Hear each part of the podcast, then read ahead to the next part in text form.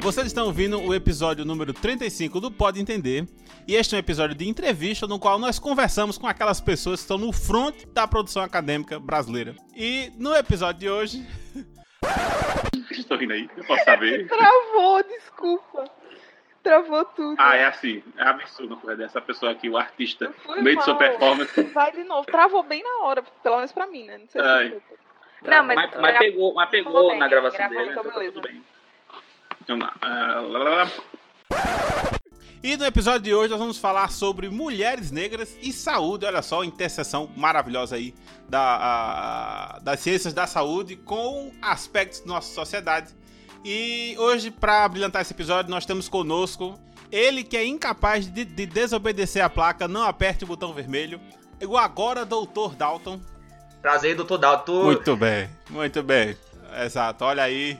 Você agora encontrar o Dalton na rua, só pode chamar ele de doutor. Doutor Dalton aí. Ou de Dalton. Oi, tudo faz. ai, ai.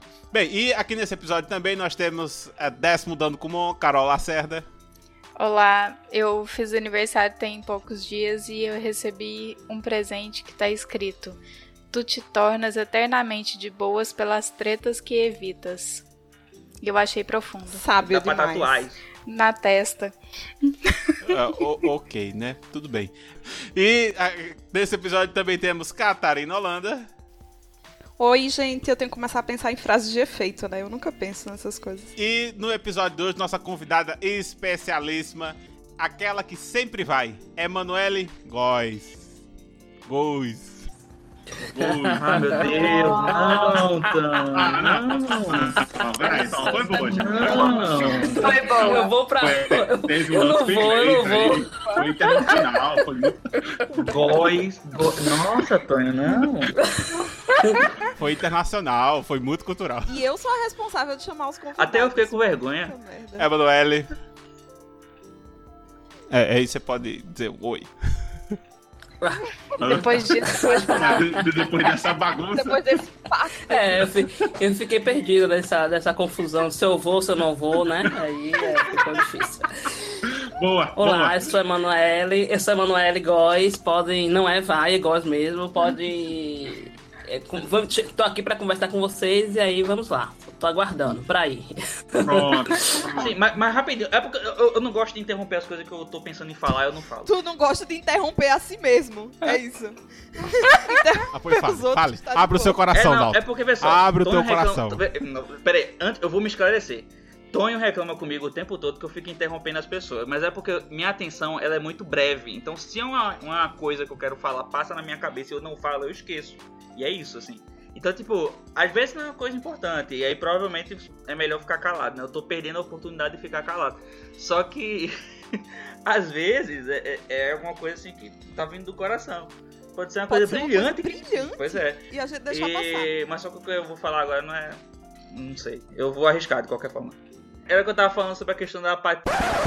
Janete passando para dizer que o comentário do Dalton não foi brilhante. E é isso aí. Ah, Triste. Sinta-se abraçado. Emanuele, você, você como enfermeira, você indicaria um psicólogo pra esse menino? É, né? Ele Pra ver onde é que... ele queria um tapa na cara, né? pra deixar de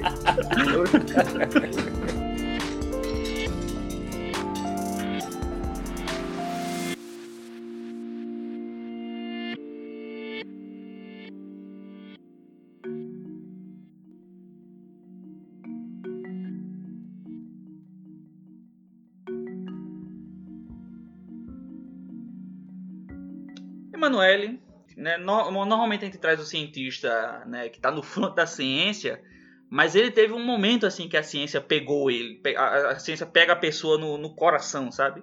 Então, a pequena Emanuele, ou até a, a jovem Emanuele, o que, é que foi que trouxe você, né, que trouxe o seu interesse para o mundo acadêmico e guiou você ao caminho que você escolheu na sua graduação e pós-graduação? Na graduação eu não, ainda não sabia se eu queria é, fazer mestrado, doutorado, fazer academia mesmo, seguir a carreira né, acadêmica.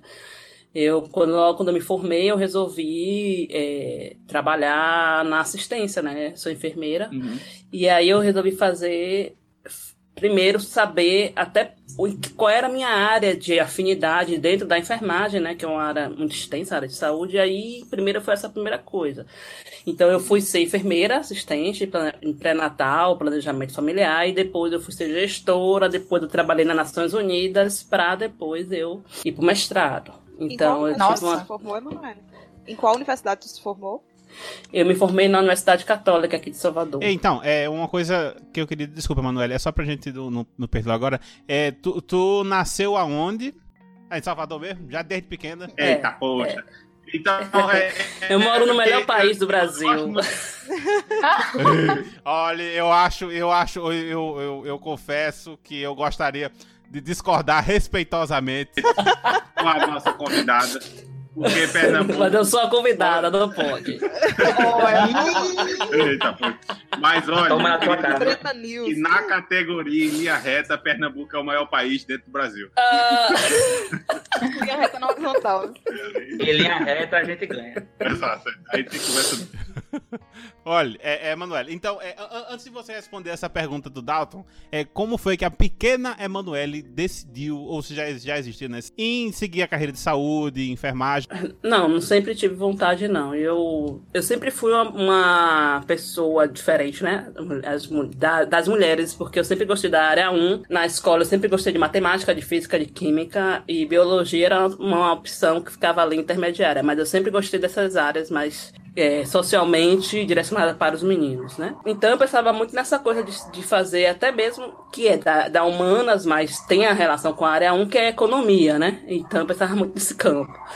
Eu não consigo lembrar um- o que me mobilizou a fazer a área de saúde. Eu só lembro que quando eu decidi fazer a área de saúde, eu resolvi fazer um curso técnico de enfermagem para saber se eu queria ficar na área de saúde. Então, lidar com aquelas coisas de sangue, essas coisas mais básicas, Sim, né? sim, sim. Sangue, com situação de emergência, se isso eu conseguiria é, dar conta dessa questão. E aí, como eu vi que eu dava, eu resolvi seguir pela área de saúde. E escolhi enfermagem porque, é, primeiro que eu achava que, para mim, medicina não era possível, assim, né? Essa, essa leitura que a gente tem mesmo do perfil de quem faz medicina na minha época, eu não fui cotista, não fui nada disso, então, para mim, medicina era uma coisa muito distante. E eu me sentia bem olhando qual era a perspectiva da enfermagem. Era uma profissão que me dava, que me dava, que eu tinha afinidade, que eu tinha, né, uma ligação. Então eu resolvi fazer a enfermagem. Ô, Emanuel, inclusive é interessante isso que tu falou, porque eu, eu acho que assim, quem, quem não fez saúde nesse sentido, quando a pessoa vai pra saúde, a pessoa fica sempre pensando assim, pô, será que eu aguento ver sangue, ver gente machucada, né? Será que, que, que dá certo? Eu já digo de agora que eu não teria condições. Na verdade, eu não, eu não, na escolha eu terminei não optando pela questão da, pela área hospitalar e não hospitalar, a área de emergência seria a minha última opção, emergência, não tem condição.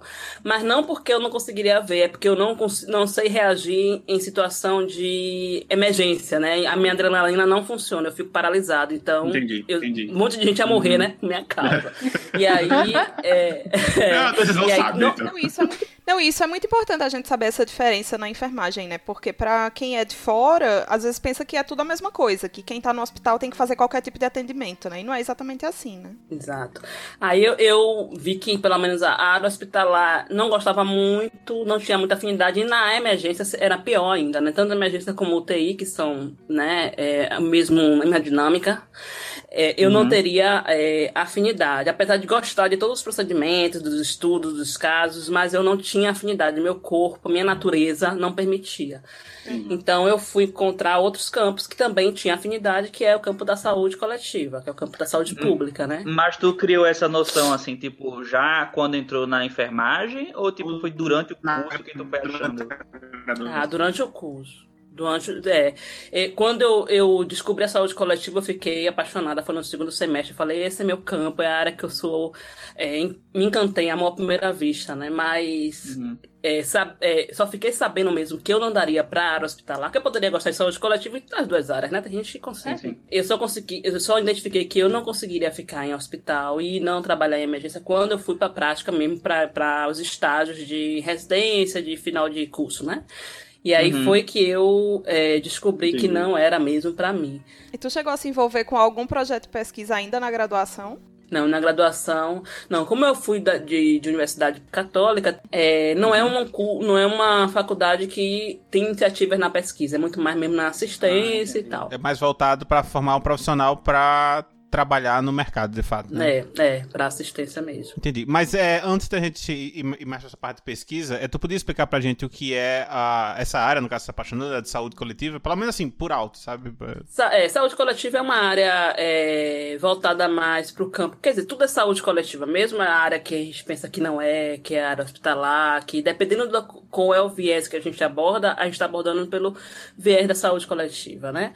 É, a saúde coletiva é uma área que pensa a, a- o sistema de saúde do Brasil, sobretudo o SUS, e aí ela trabalha geralmente em três campos. Na epidemiologia, que é olhar os agravos, dados né, populacionais, como é que as doenças acontecem naquela população, por exemplo. A ciência social de saúde, que observa o, muito mais no campo da, dos comportamentos das pessoas e em, em, grupos menores, é como se fosse a saúde junto com a antropologia, né? E a, a ciência política, que é saúde, a política de saúde, onde as pessoas estudam é, ci- é, política de saúde e planejamento, que é onde as pessoas estudam esse campo de pensar as políticas, avaliar as políticas de saúde do país, é, pensar a estratégia de implementação, é nesse, nessas três, nesses três campos que a saúde coletiva é, vem atuar. Então é uma área bem multidisciplinar, né, imagino eu. Você deve ter contato com gente de vários tipos de formação para poder fazer nesse tipo de. É, é, é todas as áreas. É, a área de, de arte,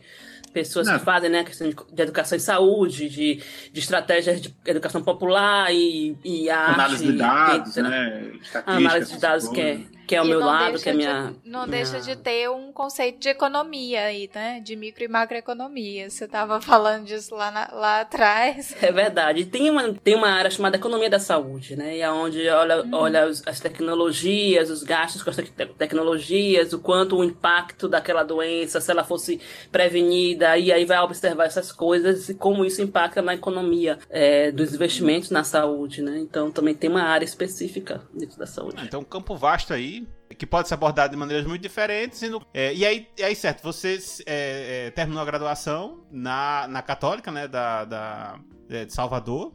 Qual foi a trajetória que você é, levou para começar a entrar, de fato, na, na, na- na pesquisa né, com, em saúde coletiva? É, porque na verdade eu fiz meu mestrado na escola de enfermagem, que o campo que eu escolhi da escola de enfermagem é do campo da saúde coletiva, porque também tem isso, né? Na enfermagem você tem a parte mais hospitalar, mais de administração em enfermagem e a parte de saúde coletiva, que é o campo é, de gênero e saúde que eu fiquei. É, eu, eu, como eu falei, eu atuei, né? Fui para assistência, da assistência eu fui para gestão municipal, depois gestão estadual daqui. E depois eu fui trabalhar nas Nações Unidas, no programa de, do Fundo de População das Nações Unidas. Eu era assessora de gênero e raça para a saúde reprodutiva, um programa que era um programa in- interagencial. Né? Depois disso, eu resolvi fazer no meio disso, na verdade, estava nas Nações Unidas quando eu entrei no mestrado. Quando foi que eu decidi? Quando eu vi que a minha área era a área de saúde da mulher. E que meus estudos eram. Eu queria fazer estudos de gênero e raça, né? Dentro disso. Vi que também a, a, o trabalho não me dava. Não, não me satisfazia o tanto quanto gostar de escrever, gostar de fazer análises. Desculpe, nesse meio caminho eu fiz a especialização em saúde coletiva. Eu sou especialista Hum. também em saúde coletiva. Eu fiz Ah. especialização em análise de dados secundários, né? Em epidemiologia. E me, como que é isso? Análise de dados secundários. É, um, é uma especialização que a gente trabalha. Dados secundários são dados que são disponíveis nos sistemas e que a gente trabalha com eles, né? DataSUS, né? Que é o DataSUS, vocês já ouviram falar, que é um sistema nacional de informação em saúde, né? E a gente pode entrar no sistema e ter acesso às informações e aí fazer as análises. IBGE, IBGE é um banco onde, onde é banco de dados secundários. A gente utiliza o IBGE para fazer análises da saúde ou da ou sociais, né? E são análises quantitativas do, São, de são. algum ponto, de alguma questão? É, no caso do, do DataSUS, é todo mundo que, que vai no serviço de saúde entra no sistema. Então, é, uma, é, um, é, uma, é um sistema que está sendo alimentado por todas as pessoas que procuram o serviço de saúde, que é um, um sistema que tem como, como princípio monitorar a saúde da população brasileira. É, o IBGE trabalha com inquéritos e pesquisas populacionais, o censo, né? E inquéritos, é, o censo é a cada 10 anos, os inquéritos da PNAD, que é a Pesquisa Nacional de, de Amostra, que ó, ele pega uma amostra e faz a pesquisa todo ano. Então, são pesquisas estatísticas, pesquisas de grande porte, pesquisas é, quantitativas, na verdade. No caso, o, o DataSUS, é, é, esses dados eles são públicos, não é isso? São. Qualquer pessoa, inclusive o nosso ouvinte que está ouvindo agora, se quiser baixar lá os dados de, de atendimento na sua cidade, se tiver disponível, claro, ele pode baixar, não é isso? Tudo. Ele vai de, a nível Brasil a município. E se no município tiver o sistema, o município vai até a- o distrito. Então é um sistema que você chegou agora, você bota lá, DataSUS aí, né? No Google aí vai. E você pode procurar qualquer coisa, né? Mortalidade materna, é, mortes violentas, é, atenção à saúde, hospitalar, atenção básica, tudo, tudo. É um sistema muito bom, muito bom, mas a gente está em via de perder o Sistema Único de Saúde, o SUS, então provavelmente o DataSUS também vai Deus. Não junto. dei uma corrida dessa não, porque, olha, é, é, assim, eu, eu não trabalho com isso, né? Mas o fato de, de a gente ter disponível esses dados, é, eu fico imaginando a quantidade de aplicação interessante que podia ter para vigilância de, de epidemiológica. Inclusive, ó, é, já vou deixar aqui a promessa a gente fazer um episódio da importância do SUS para a ciência brasileira, especificamente dessa interface, né? Porque assim, a gente é capaz de ter outros programas falando como o SUS funciona, aquele negócio todo, mas é, tem esse lado científico que é pouco discutido, pelo menos é, para mim, né? me parece, não parece ter muita visibilidade, né? E que nesse episódio, pelo menos, vai- a gente vai tocar um pouco na importância do, do SUS. É, e, e eu acho que, ia falar sobre o DataSUS, eu acho que é um, é um sistema pouco utilizado. E eu fazendo esse curso de especialização em dados secundários foi um, uma, um para mim, me orientou para ser da área de estudos quantitativos. É, Ser especialista em dados secundários definiu o meu campo metodológico. E depois o meu campo de atuação, que é epidemiologia. E aí eu fui aprendendo várias coisas, né? O IBGE, por exemplo, também tem várias informações muito interessantes. As pesquisas todas do IBGE que as pessoas não utilizam são pesquisas, eu posso apresentar aqui, pesquisa nacional de saúde, que saiu mais recente, tem a pesquisa nacional de saúde escolar, que é uma pesquisa que sempre acontece. Então o IBGE carrega uma, uma vasta, vasta informação sobre várias áreas dentro da, da área de saúde e das outras áreas, sobretudo das áreas sociais, demográficas. Mas aí eu, eu fiquei pensando, a gente nunca falou muito bem aqui sobre como é o processo de uma especialização. Tipo, quanto tempo leva, o que é que você faz de fato na, na especialização. Como é que é o processo de entrar na especialização, o que é que você tem como produto final de uma especialização, sabe? Tipo, pra mim é uma coisa muito, muito distante, sabe? Porque a gente conversa pouco sobre isso, sobre como é a especialização, que ela parece, ela parece mais um meio do caminho entre a graduação e, a pós-graduação, o- no caso, mestrado e doutorado, e não é, né? É uma coisa. Verdade. I- Inclusive, é, mano, antes de responder, eu acho que você é a primeira convidada que a gente traz aqui que não seguiu o caminho que, é, que normalmente a gente vê, né? Que a pessoa faz graduação, aí faz IC, e aí vai direto pro mestrado, depois pro doutorado, sabe?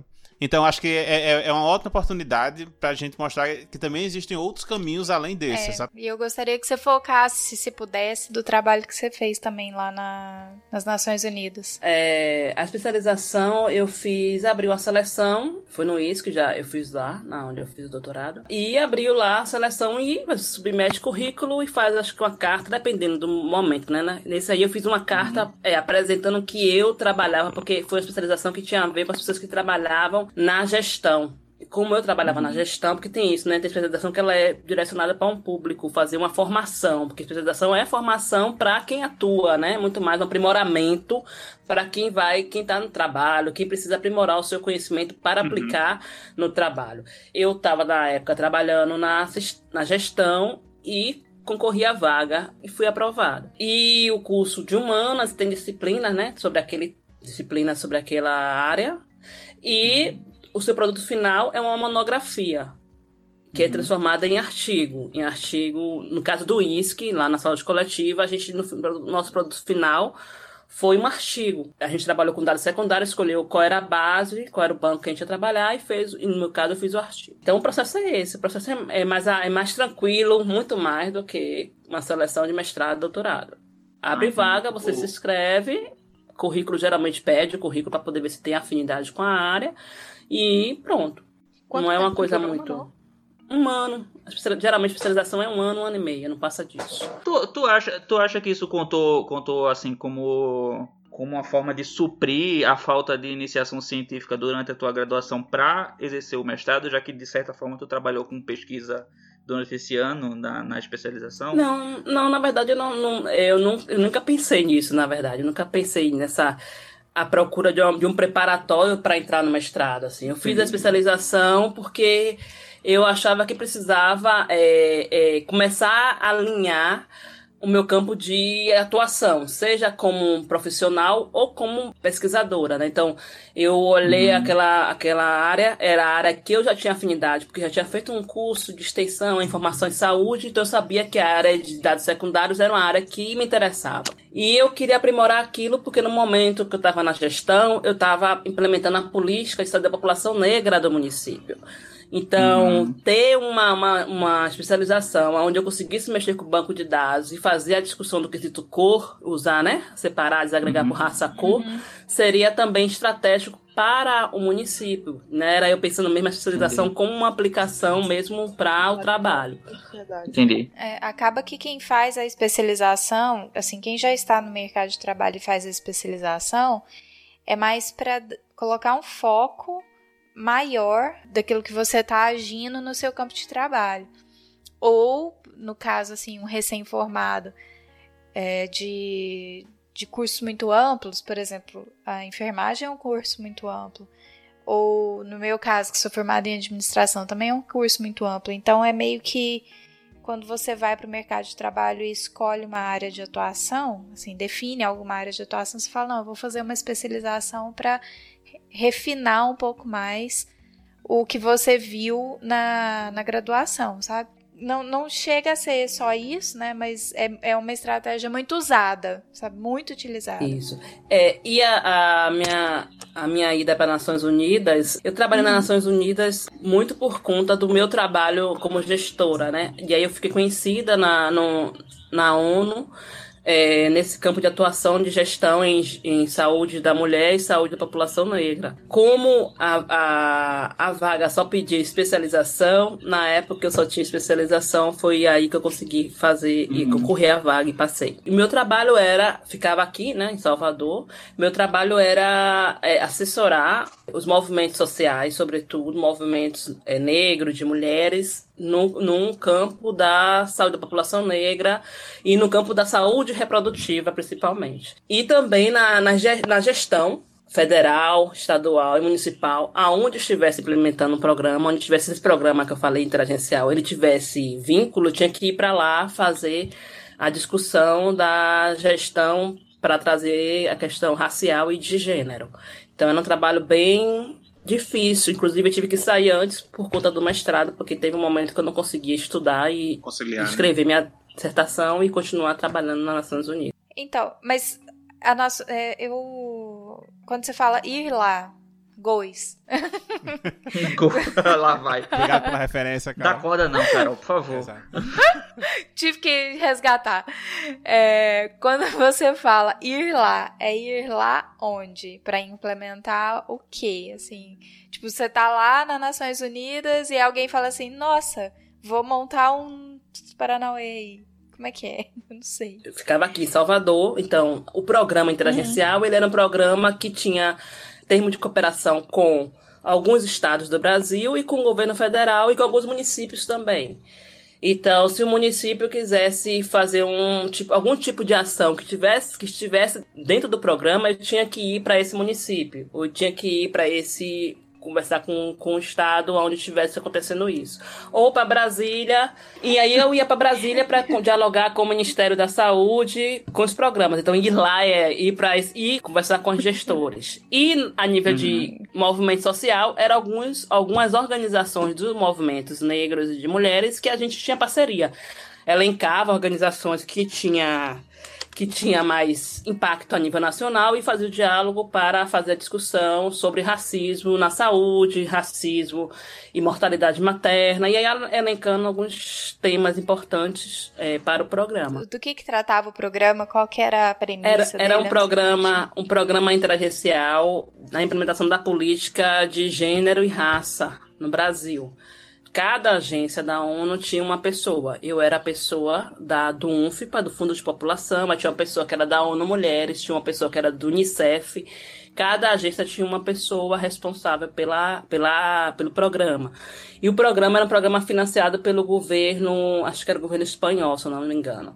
E aí é, era um programa de, é, de enfrentamento, de promoção, na verdade, de promoção a políticas de igualdade de raça e gênero. Era isso. É, então, é, Manu, só pra ver se eu entendi direito. Então, o, o teu trabalho era, pelo que eu entendi, é pelo menos em dois, em dois fronts, né? Um, um pouco mais de, de consultoria para esses movimentos e é, de, de fazer esse meio de campo para articular essas ações. Tipo, com esses movimentos e o governo, iniciativas, enfim. É. Então, o teu trabalho era aí, ó, a gente quer fazer tal coisa. Então, peraí, você pode fazer de tal jeito, daquele outro, vamos lá falar com o governo. Isso, isso. Assessoria mesmo para dar suporte é, logístico, de, de construção, às vezes, né, do conteúdo também, mas era essa, essas coisas Entendi. todas. O teu dia a dia era fazer Agora, isso, né? Mas olha, é, eu não sei, mas pra mim é bem distante da enfermagem, do jeito que a gente imagina, né? É, é porque a enfermagem é assim. A enfermagem é uma. É uma a- as pessoas que se formam em enfer- enfermagem é, são pessoas do campo da política também, né? Do campo da política de saúde. Os Conselhos Nacionais de Saúde sempre têm as enfermeiras como militantes. O Conselho de. é, as políticas relacionadas às mulheres.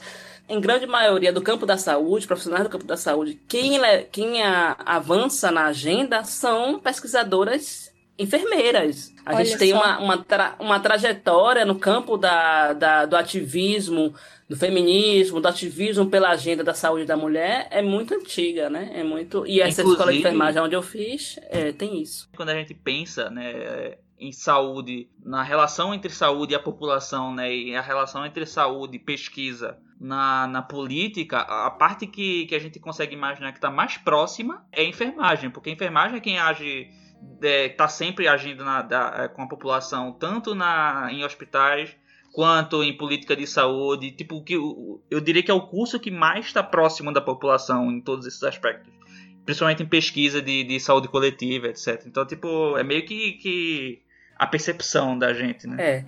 É, é isso mesmo. E eu geralmente, eu sempre falo que pra mim enfermagem, se tem algumas coisas que eu discordo como as enfermeiras querem atuar, mas eu falo sempre. Se a enfermagem quisesse falar assim, ó, nós somos a ciência do cuidado, a gestão do cuidado é nossa, porque os profissionais eles executam e a gente gerencia a execução.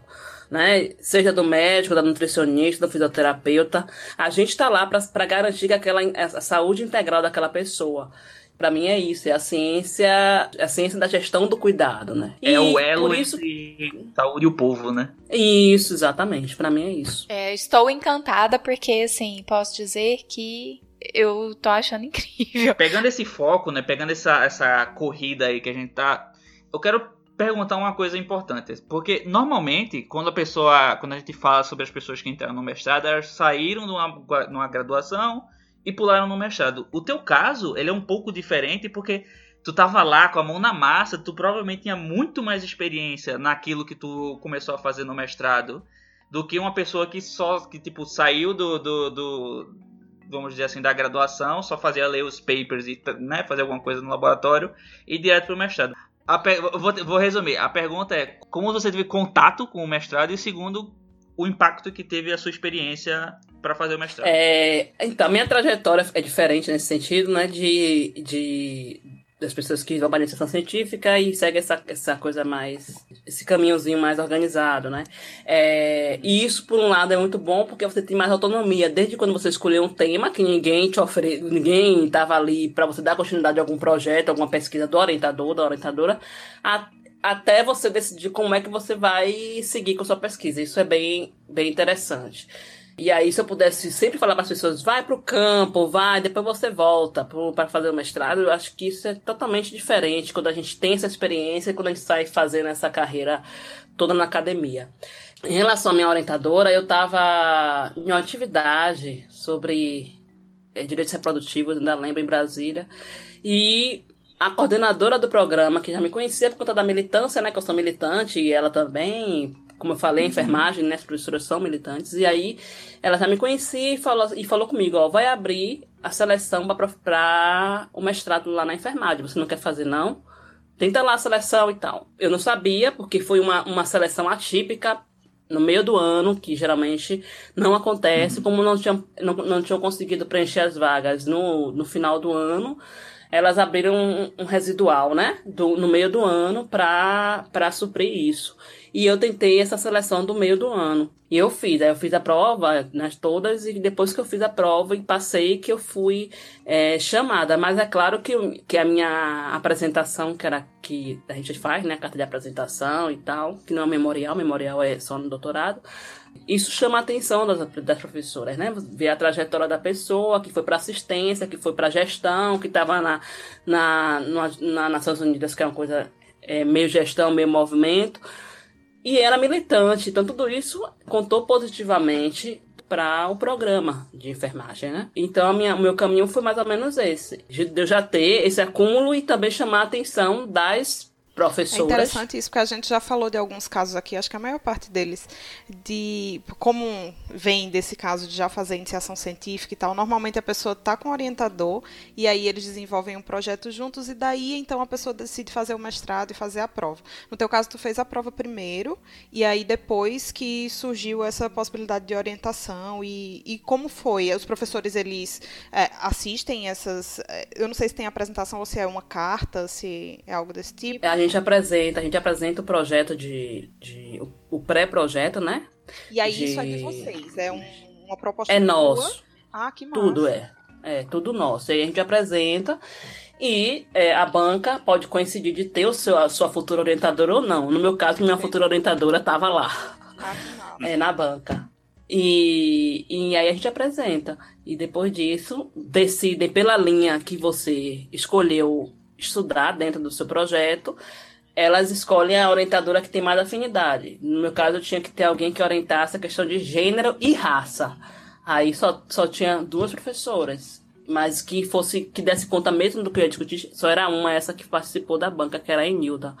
A Enilda foi minha orientadora. E isso foi na Federal da Bahia? Foi. É, é, Enilda, é, o, o nome dela. Só, só pra gente deixar, tipo, registrado. Enilda, Enilda Nascimento. Enilda Nascimento, beleza. Ela é até pernambucana. Aí, ó. Eu falei. Mas... Eita, eu acho que a mineira aqui vai falar tchau, pegar o trem. Tava demorando pra Pernambuco mostrar o seu brilho. Nossa! Nossa, até comer vilarinha de saque. Pernambuco é isso aí, exporta cérebros, ah, tá bom, só que a gente sabe que não, não adianta, né? A autoestima baiana não, não adianta ser três, não adianta.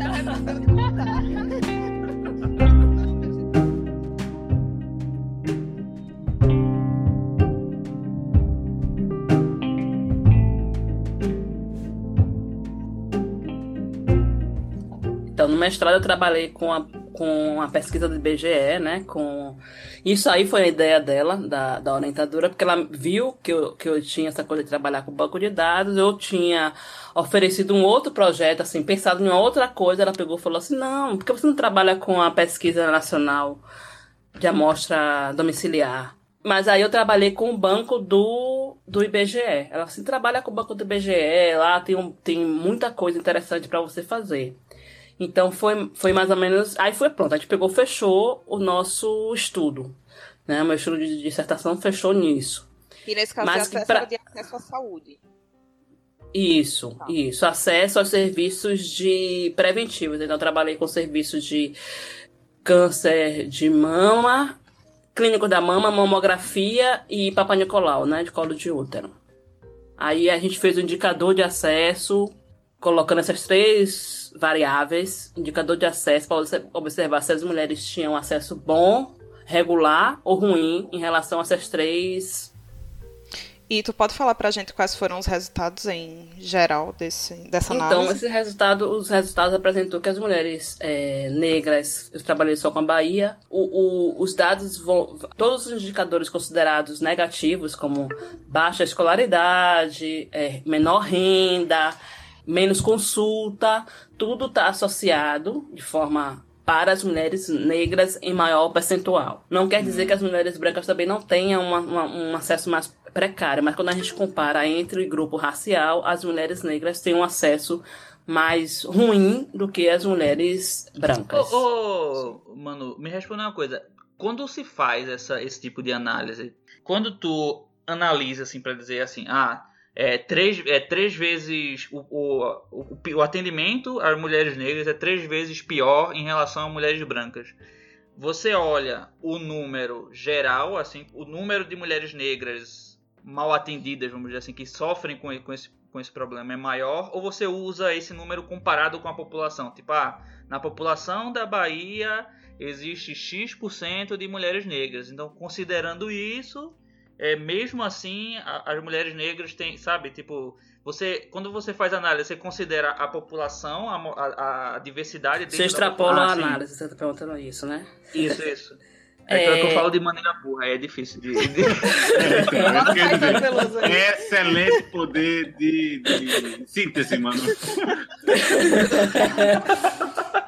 Na, é, na verdade, como eu trabalhei com dados do IBGE, o IBGE trabalha com amostra, né? Então, amostra significa dizer que a representação daqueles dados representa a população daquele lugar. Então, é sobre as mulheres da Bahia que eu tô falando, porque os meus dados, que é uma amostra que foi calculada a partir do, do censo, e quando eles lançam a pesquisa com amostra, eles lançam a pesquisa com amostra pensando na extrapolação para a população geral né? A partir dessa, dessa do, do marco que é o censo, né? Os intracensos. Entre o censo e outro, você tem as pesquisas que podem utilizar o censo como parâmetro. Essa minha pesquisa, no caso, ela pode ser considerada, uma, ser extrapolada para a população da Bahia, porque foi do IBGE.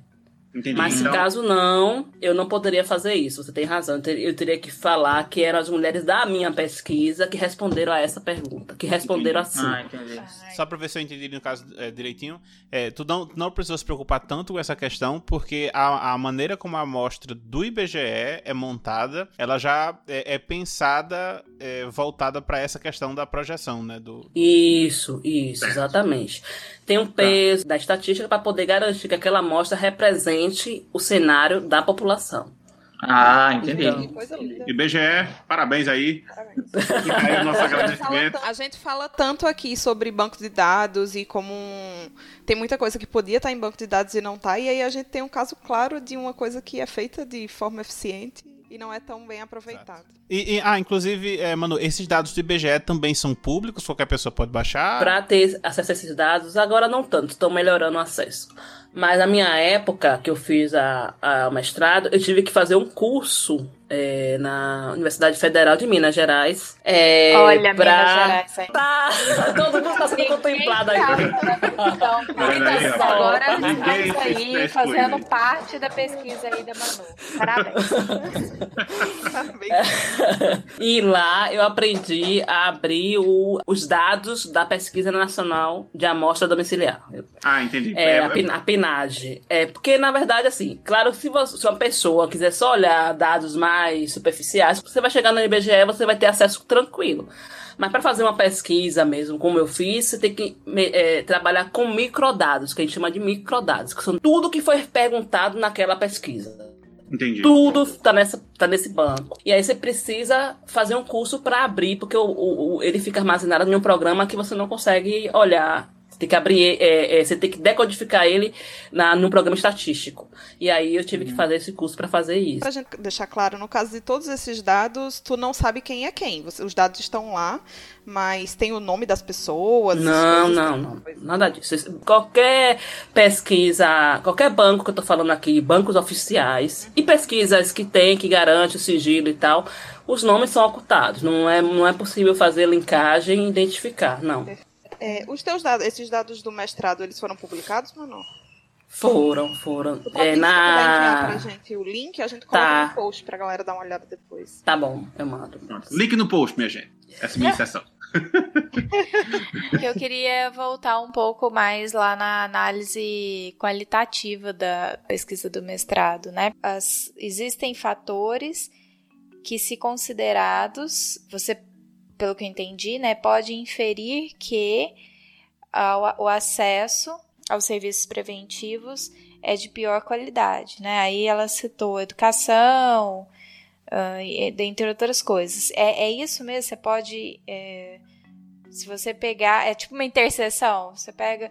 É, baixa, baixa é, acesso à, à educação e, e, financeira e tudo mais. Aí isso é um indicativo ou é, é uma certeza? Como é que é essa, essa análise? É, na estatística, é, a vida é real e de viés, né? Então, certeza a gente não fala, né? Porque em análise de estatística você não pode dar certeza, sobretudo em dados é, que são dados sociais, né?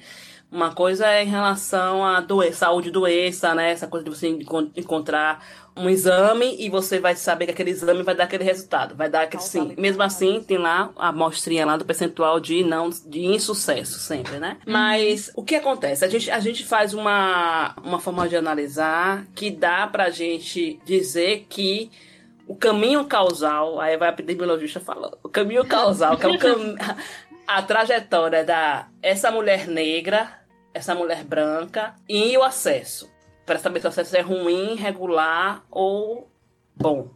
Esse caminho ele, ele, ele tem várias coisas que interferem para que isso aconteça, para ser bom ou não, por exemplo. Uma, uhum. uma escolaridade maior, é, uma melhor renda. Então, são coisas que estão no caminho dessas, de, desse grupo, esses grupos, né, de mulheres negras e brancas. É, o meu estudo, apesar de tudo, mostrou que mesmo que a gente, que as mulheres negras tenham a mesma escolaridade e a mesma renda, vai ter mais dificuldade no acesso. A análise estatística vai me dizer que, mesmo que eu, que eu pegasse essa variável de escolaridade e renda e ajustasse, a gente fala de ajustar, né? A gente pegasse e ficasse todo mundo igual. Normalizar. Isso. A questão racial vai ser determinante, ainda vai continuar sendo determinante para o acesso daquelas mulheres. Uhum. Aí eu posso é, projetar pensando na na questão do racismo institucional, por exemplo. Mas aí eu falo que o estudo apresenta indícios, né? De uhum. racismo institucional. De racismo institucional. Por que eu não posso confirmar? Porque o estudo não é sobre racismo. O IBGE não fez uma pesquisa sobre racismo na saúde. Eu que estou fazendo uhum. análise e encontrando isso. Eu não tô. Não é uma pesquisa empírica onde eu peguei a, é, todo o estudo e direcionei para identificar os pontos que, é, que dá para a gente dizer que é racismo, confirmar eu não, fiz, não foi isso que o BGE fez, então eu não mas podia. É não coisa, pude... né? Eu não tô dizendo, mas vocês estão ligados, né? Tá... É, exatamente, não tô dizendo, mas é isso, viu? Não tô dizendo, eu não, tô não, dizendo, mas, mas é assim. Olha esses números aqui melhorzinho. Tô dizendo, mas se você parar um segundo pra pensar. Não, você, você que diz que não existe racismo no Brasil, toma aí dados na sua cara. Exatamente, né? E a questão da, da, da, educação e renda é um cruzamento que a gente faz, né? Olha a saúde e, e, faz o cruzamento. Mulheres negras de, de menor escolaridade, como é que é a situação dela em relação ao acesso? Aí você vai olhar menor escolaridade, é, nível médio, nível superior e nível fundamental. Aí você vai olhando cada, cada extrato social, separando a raça-cor, o acesso. Entendeu? Uhum. Uhum. Já tô chegando lá na frente querendo saber assim, tá, e aí?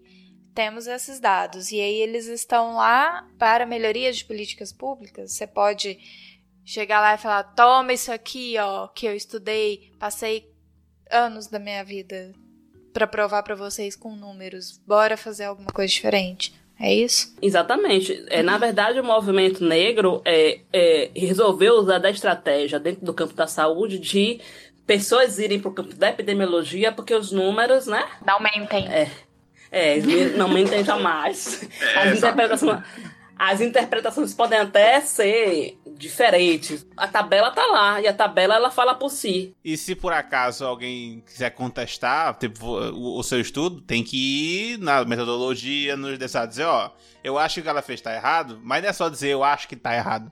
Tem que ir fazer o estudo, mostrar nas verdades e dizer, ó, meus dados aqui contradizem ela. Então, é, deixa o debate de forma mais objetiva. Então, ó, eu não tô tirando isso da minha cabeça, não.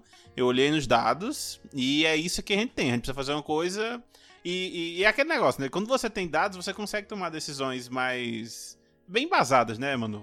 No que você quer fazer. É, e aí é isso que minha pesquisa, ela, ela tanto essa do, do mestrado como a do doutorado, eu, como eu fui uma pessoa que foi da gestão, eu não consigo fazer uma, um estudo e não fazer uma inferência pensando na, na política de saúde. Quer dizer, todo mundo tem que fazer isso, mas eu sei que eu faço isso.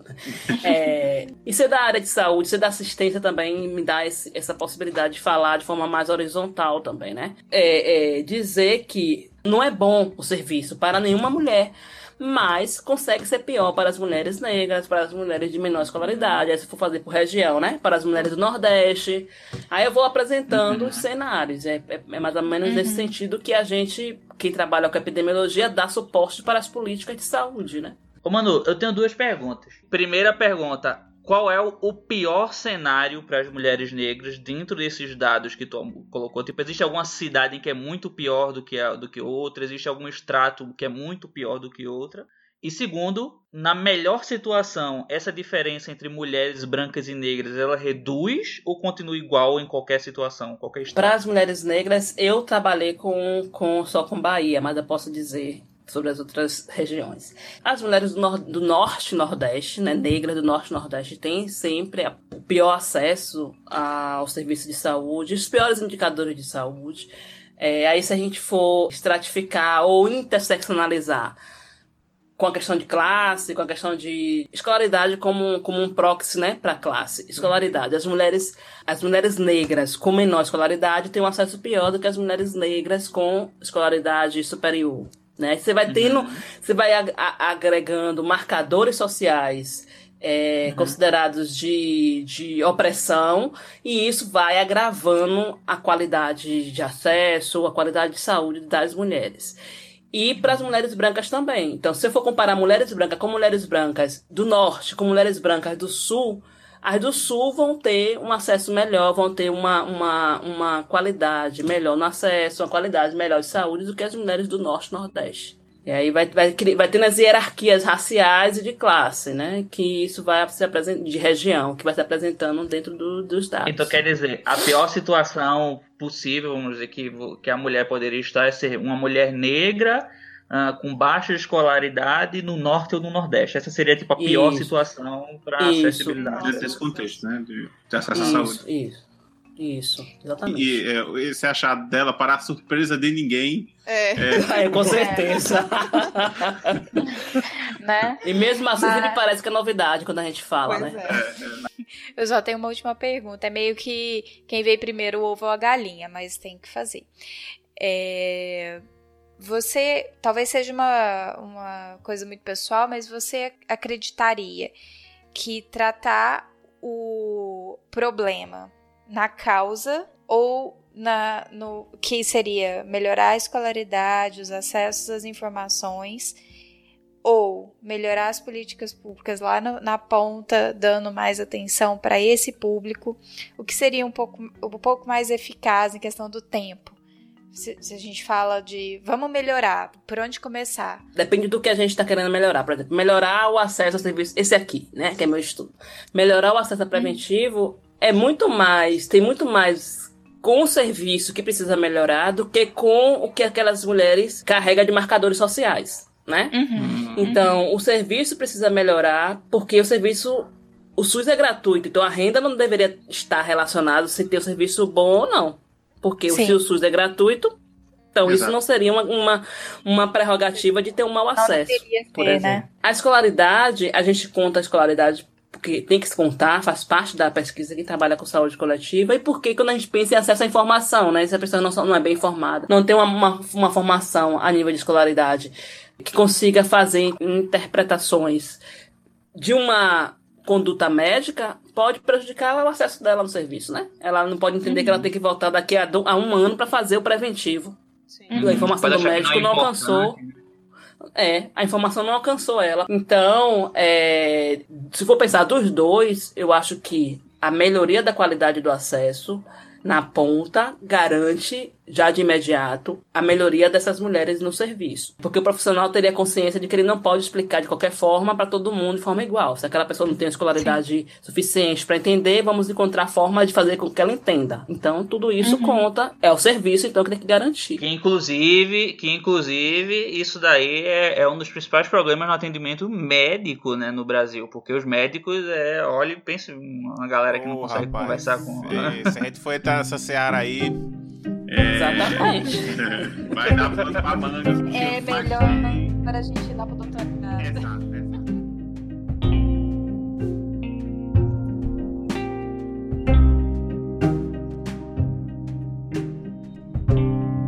Ô Manu, e no teu doutorado, tu mantivesse na mesma linha de pesquisa com a mesma orientadora? Não, no doutorado, é, quando eu terminei o mestrado, o grupo de pesquisa que, que, que é onde eu fiz o meu doutorado, grupo de pesquisa de gênero e saúde lá na, na, no Instituto de Saúde Coletiva, as professoras me chamaram para conversar. Porque tinha um banco de dados, o povo adora me dar banco de dados, eu adoro isso, né? tinha um banco de dados. Toma o banco de dados aí, toma aí. Tinha um banco de dados, uma pesquisa que foi realizada, multicêntrica, né? Que foi realizada em três capitais do Nordeste: Salvador, Recife. Olha aí, Salvador, eita poxa. Maior pesquisa reta da América Latina, rapaz. Salvador, Recife e São Luís, que trabalhava com. A pesquisa era sobre mulheres em situação de abortamento. E ao olhar os dados é, preliminares, né, olhando depois da pesquisa, das entrevistas, banco de dados pronto, elas identificaram que as mulheres pretas tinham mais dificuldade no acesso institucional ao serviço hospitalar. E aí elas me convidaram para fazer o estudo com o banco falando de racismo. Então foi assim que começou minha história. Não é a mesma orientadora, porque eu fui para outra outro instituto, né? Eu estava na escola de enfermagem e aí eu fui para o Instituto de Saúde Coletiva. Ainda é, na... Ainda na Federal da Bahia. Mas continuei na Federal, é. Só mudei, só atravessei a rua. Aqui uma fica em um prédio, outra Então eu fui pra lá pra estudar. E aí fui escolher das três áreas. Escolhi epidemiologia, porque pra trabalhar com esse banco tinha que ser da epidemiologia. E também porque foi aí que eu decidi de fato que eu ia seguir o campo da epidemiologia. Mano, e o que significa na prática essa situação de abortamento? São mulheres que procuraram serviço com aborto em curso, né? Já estavam abortando independente do tipo de aborto ou foi provocado espontâneo, não importa, porque o serviço de saúde deve atender as mulheres Sim. independente do tipo de aborto. E aí foi uma pesquisa que a gente chama um censo hospitalar, porque foram mulheres foram entrevistadas no âmbito do hospital. E foram todas as mulheres, e aí é censo, porque foram todas as mulheres num período que foram pesquisadas. Aí não vou lembrar agora os meses, mas no período que foi que houve a entrevista, todas as mulheres que estiveram em abortamento foram entrevistadas. Então isso é um censo, né? Não é uma amostra. Então a gente chama de censo quando são todas as pessoas naquela situação naquele período. Naquele período, exatamente. Então foi um censo, que não houve amostra, né? não foi escolhido, não foi tirada uma amostra para representar todas as mulheres. Nesse período agora que eu não lembro do, no mês, e independente do tipo de aborto, se provocado ou se espontâneo. A única coisa que foi que foi excluída foram mulheres que tinham outro tipo de agravo, que se aproximava do tipo de aborto, mas que não era aborto, enfim, algumas coisas que poderia confundir o estudo aí foram retiradas, mas não não foram todas as mulheres fora isso. Quer dizer, só quando o aborto era confirmado é que ela de fato entrava no, no, no estudo. No estudo. É, independente do tipo de aborto, mas se confirmado aborto, elas entravam no estudo. E o objetivo também era uma análise das desigualdades, como era no do mestrado ou não? O meu estudo era para analisar as desigualdades raciais. E o que a gente tra trazia como pressuposto era que aborto já é um estigma, né? Então as mulheres já sofrem no serviço uhum. de saúde. Independente de raça, de, de vários marcadores, independente disso, as mulheres já sofrem. Mas a questão racial também foi um marcador determinante para as mulheres no estudo que mostrou que havia diferença na dificuldade do acesso. Né? E aí, nesse estudo, diferente do mestrado, que eu trabalhei com mulheres negras e brancas, nesse estudo eu trabalhei com mulheres pretas e pardas, porque negras é a soma de pretas e pardas. Porque os dados estavam apresentando muita diferença. As mulheres pretas com mais dificuldade, depois vem as pardas, para depois vir as brancas. Então, tinha muito, era muito diferente as mulheres é, pretas e pardas. Aí eu, eu optei por separar mesmo tendo que justificar bastante, porque o movimento negro não recomenda, né? Assim, a luta racial não recomenda que a gente separe pela raça cor as análises e tal. Mas como os dados, é, do ponto de vista da epidemiologia e da estatística também, estava pesando quando eu juntava, então as mulheres é, é, pardas tiravam o efeito da desigualdade das mulheres pretas diluía, né? É isso. Então eu resolvi desagregar e fazer essa análise em separado. Em todos os, os dados que eu trabalhei, apresentar esse gradiente. Primeiro vem a. Em relação a ser ruim, primeiro vem as pretas, depois as pardas, para depois as brancas. Ô, oh, oh, mano, por que que, que o, o movimento ele não recomenda? Tipo, tem um, um motivo bem claro assim, ou é meio que um, uma coisa que é discutida ainda? É porque, na verdade, as pessoas que se, se consideram afrodescendentes geralmente estão categorizadas nas pessoas pardas. E as pessoas pretas são as pessoas que se consideram de, né, de pai e mãe, de pele escura. E que a junção são, é população negra. E como em um determinado momento da história, o Brasil criou o censo para saber, né? O contingente de população negra no país. Então, você tinha os brancos e a população parda, que era a população não branca. Então, os indígenas antes ficavam nesse, nesse grupo de pardos. Depois, em 2000, que, em 2000 não, em 90, no censo de 90, que se criou a categoria indígena. Então, a, se criou a categoria indígena e a categoria amarela, que a gente não devia ser amarela, devia ser de origem asiática, mas ficou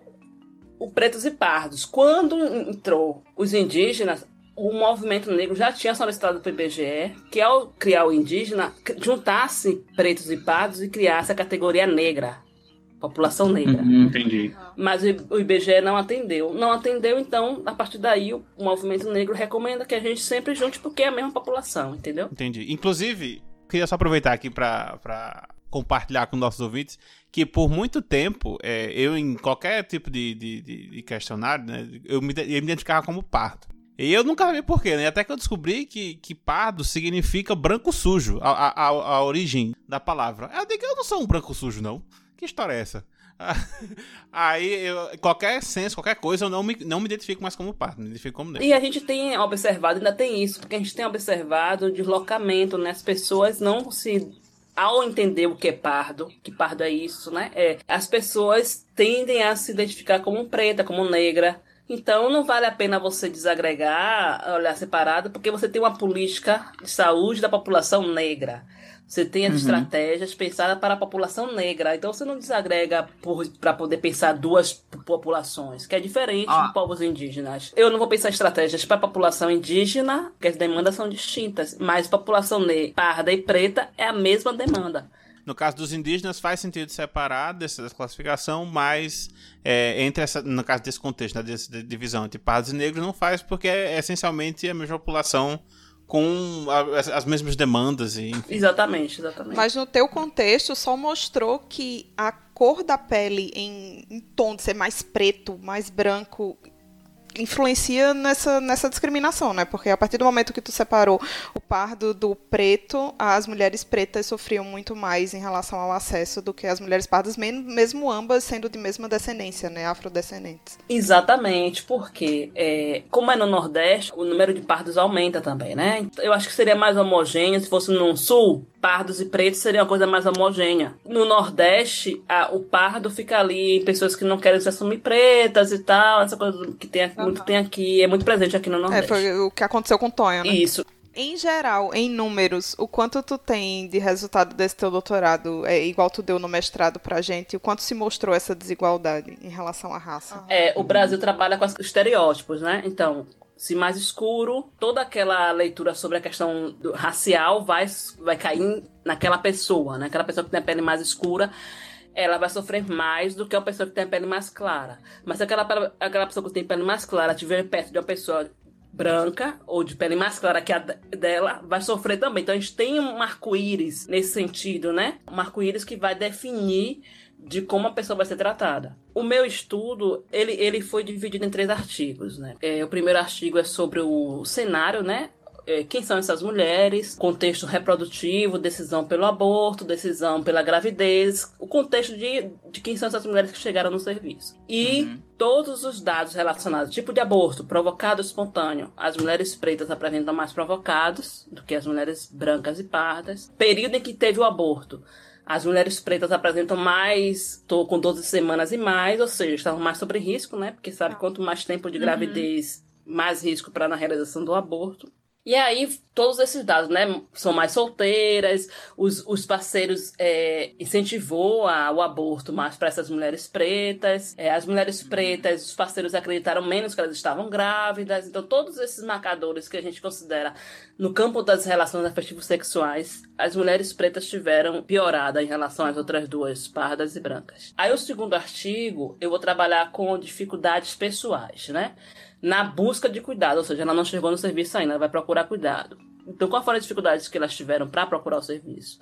As dificuldades pessoais foram ter dinheiro para transporte, não ter com quem deixar os filhos e medo de ser maltratada. As mulheres pretas apresentam um percentual de 10% a mais de ter medo de ser maltratada do que as mulheres brancas. A diferença Nossa, é, é de coisa. 10%. É. O que a gente vai identificar é que mesmo antes de chegar no serviço, o racismo institucional se instala na decisão da mulher de procurar o serviço. Né? Uhum. O medo de chegar no serviço e não ser bem atendida, de, ainda, além do mais de ser maltratada. E isso já mostra que tiveram muitas mulheres que nem procuraram serviço por medo, né? Porque Imagine, exatamente, porque tem essa coisa do, do, que a gente traz como um limite do estudo. As mulheres que não procuraram serviço e que não foram capturadas para pesquisa, que era uma pesquisa hospitalar. Então a gente tem essas mulheres que peregrinaram e não procuraram serviço. E o último artigo, que é o artigo que dá mais, que é o artigo mais importante, né, na tese, que é as dificuldades institucionais na hora que ela chega no serviço. Cheguei no serviço e agora eu sofro dificuldades institucionais. E as dificuldades foram: esperou mais tempo para ser atendida, esperou vaga no leito, é, são quatro, agora eu esqueci a outra. Em todas essas dificuldades, as mulheres pretas apresentam um maior percentual de 4% e 6% em relação às mulheres brancas e em relação às pardas também. E, e, no meu estudo eu faço um indicador né, de dificuldades institucionais, onde eu junto todas essas dificuldades, mostro que as mulheres pretas é, apresentam mais dificuldades institucionais do que as mulheres brancas e pardas. E a mesma coisa acontece com o artigo 2, que é sobre dificuldades pessoais. Eu junto todas as dificuldades e crio esse indicador de dificuldade pessoal. Era isso que eu queria saber. Tipo, entre preta e parda também tem diferença tipo, tem, significativa? Tem. Eu pensava que só teria entre preta e branca. E, e parda ia ficar no meio termo. É descaradamente uma escala de cor, né? É, não é um gradiente. E mais uma é. vez, para a surpresa de ninguém, né? Você encontrou esse dado. é verdade. Mas você sabe que até eu fiquei um pouco surpresa nesse sentido, porque aborto é uma coisa muito emblemática, assim. A gente sabe o quanto as mulheres, todas as mulheres sofrem no serviço por aborto. E, e uhum. isso é. E conseguiu se sobressair a questão do racismo, né? E isso reforça a nossa discussão que não adianta discutir descriminalização do aborto se a gente não discutir as outras coisas também que limitam as mulheres à procura do serviço. Que é isso uma das coisas que eu apresento como um encaminhamento da tese, né? Que o movimento feminista não pode fazer a luta pela descriminalização se não traz junto a discussão do racismo institucional. Precisa trazer, uhum. porque senão pra gente não adianta nada. É, e acaba que de acordo com, com o que você falou, é essa população que está mais suscetível e pelo que eu entendi, né, assim, a questão da cor, ela, ela pesa nessa decisão. É, ela pesa, a questão do racismo pesa. Será que essa mulher quer ter filho para viver uma situação de violência? Por exemplo, vai ter um filho para morrer para a polícia? Tipo, tenho uhum. condições de garantir que meu filho fique protegido de tudo isso? Você tem um, um ambiente que não favorece a uhum. decisão. Por isso que eu falo que não é uma decisão as mulheres é, não, não têm autonomia sobre, não é sobre o corpo a decisão somente, porque tem essas outras dinâmicas que fazem ela decidir também. É, e tem uma, a, aquela outra pergunta também que acho que todas as mulheres se fazem, né? Do mercado de trabalho. Assim, não é, não é de onde eu falo, mas, tipo, já é difícil você arrumar trabalho com filho. Se manter num trabalho com filho, né? E a gente tem, assim, mais recente, em 2014 para 2015, que duas mulheres morreram de morte materna por um aborto realizando aborto clandestino e inseguro, e as duas tinham. A história era, do, era a história do trabalho, né? Uma que tinha acabado de, de conseguir um emprego e sabia que não era trabalhadora doméstica, sabia que não poderia aparecer grávida, conseguir um emprego agora. E a outra que estava à procura de um trabalho e não poderia estar grávida procurando trabalho. Então, uhum. essas dinâmicas externas, elas é, que tem a ver com a, com a sobrevivência das pessoas, ela precisa uhum. ser vista também pelo movimento, né? Que aí é a questão uhum. que a gente pode discutir em outro momento, que é sobre justiça reprodutiva, que é a justiça social na reprodução. Então, não dá pra gente pensar só em decisão na coisa do corpo, mas é uma decisão que tem a ver com a com que a sociedade oferta para essas mulheres. Então não dá. Isso coloca muitas outras camadas, né? Porque quando eu penso como mulher branca de classe média, eu vou ter realmente uma decisão de, ah, é o meu corpo, eu posso fazer isso ou não, eu tenho condições de criar ou não. Mas quando eu penso nessa situação de baixa escolaridade, de ser mulher negra, de ter medo de ser mal atendida, de ser violentada, de, enfim, a questão do filho e tudo mais são muitas outras camadas de uma complexidade muito maior para ser analisada. Né? Exatamente. Então, eu trago é, no meu estudo dois lugares que, que servem de emblemáticos para mim, porque são lugares onde o, o aborto é legal que é Estados Unidos e África do Sul, né? África do Sul, aborto é legal, Estados Unidos também, o aborto é legal. E os dois países trazem a discussão do racismo institucional nas suas estruturas. Os dados mostram pra gente que as mulheres negras estão mais expostas a aborto inseguro, mesmo em países onde aborto é legal experiências muito próximas do que meu estudo vai mostrar em relação ao que está falando agora sobre a decisão pelo aborto, né? As mulheres sempre têm essa coisa da discussão da decisão pelo aborto nessa lógica de pensar como é que eu vou ter um filho assim nesse ambiente onde eu não tenho uma, uma, uma estrutura educacional garantida, onde a violência é uma, uma ação permanente do Estado sobre as pessoas negras, então isso também faz uhum. parte da decisão das mulheres nos Estados Unidos. Ô Manu, tem, tem diferença entre Estados Unidos e África do Sul, mesmo que as causas são as mesmas? Na África do Sul, ao descrever as mulheres que sofrem aborto inseguro, vai dizer que são mulheres sul-africanas negras, de zona rural, viveram com HIV, vai trazer alguns uhum. aspectos de mulheres de lá, mas não vai, não vai analisar esse uhum. porquê são essas mulheres, né? Só traz uhum. mesmo um perfil, mas não faz uma análise sobre, sobre a temática da discriminação. 60% das mulheres realizam aborto inseguro em um país onde aborto é legal. Então, é, isso, é muito. É, isso mostra que a legalização, coisa. no caso da mulher preta, no caso dos teus dados, é, é só um primeiro passo, né? Tem muito mais coisa. É, é muito, porque o meu estudo é um estudo inédito no Brasil. Né? É o primeiro estudo sobre racismo e aborto apesar da pesquisa nacional de saúde, 20 anos de estudo sobre aborto no Brasil, identificar que as mulheres negras são as que mais sofrem aborto inseguro, são as que mais estão submetidas à, à mortalidade materna por conta do aborto mal sucedido, a procura do serviço de saúde são as mulheres negras, porque precisam finalizar o aborto no serviço. Por mais que a gente fale de tudo isso, nunca ninguém se debruçou a analisar por que são as mulheres negras. Não, eu tive muita dificuldade de, de, de, fazer diálogos, né? Na hora que a gente tem que discutir com os autores, na discussão do, dos resultados. Então, eu tive que pegar resultados de pesquisas que se aproximavam sobre violência obstétrica, de parto, pré-natal, mas não sobre aborto. Os Estados uhum. Unidos que me ajudou um pouco, mas é muito, é muito pouco mesmo. Inclusive, antes que eu esqueça, coincidência ou não, essa semana eu estava procurando sobre porque assim, eu, eu, tive uma disciplina de, relacionada a, a, pesquisas clínicas, né, há pouco tempo atrás. Eu conheci, eu já tinha ouvido falar, mas o caso do, da pesquisa de Tuskegee, né, que é o pessoal que fez a pesquisa com sífilis lá nos Estados Unidos, em sim, que eles... Sim, e, e aí o que acontece? Uh, eu estava procurando artigos recentes e mostraram que ainda hoje, por causa desse histórico dos Estados Unidos de tratar a população negra, né, meio como um rato de laboratório, né, em relação a pesquisas clínicas, ainda hoje a confiança da população negra em relação a fazer parte de estudos de estudos clínicos em hospitais, em, né, na saúde de modo geral nos Estados Unidos é muito baixa em relação à população branca por causa dessa, desse histórico. Então, ainda, ainda que você considere todos esses fatores né, do, do, do histórico da mulher negra, o aborto, né, a mulher preta no, nos Estados Unidos, ainda tem a falta de confiança do, da população em relação à, à saúde, né, aos, aos profissionais de saúde nos Estados Unidos. Né? Então ainda tem esse agravante. É, inclusive eu falo isso na minha tese, na, nas considerações finais, uh, sobre essa questão das mulheres não se sentirem à vontade em procurar um serviço para a realização do aborto, assim como para esterilização, porque traz essa discussão do controle populacional, é, das realizações de pesquisas, né, com os corpos uhum. negros. Então, a adesão da população negra a serviços de saúde é muito baixa, assim, no sentido de. É muito baixa, não, mas é baixa por conta disso.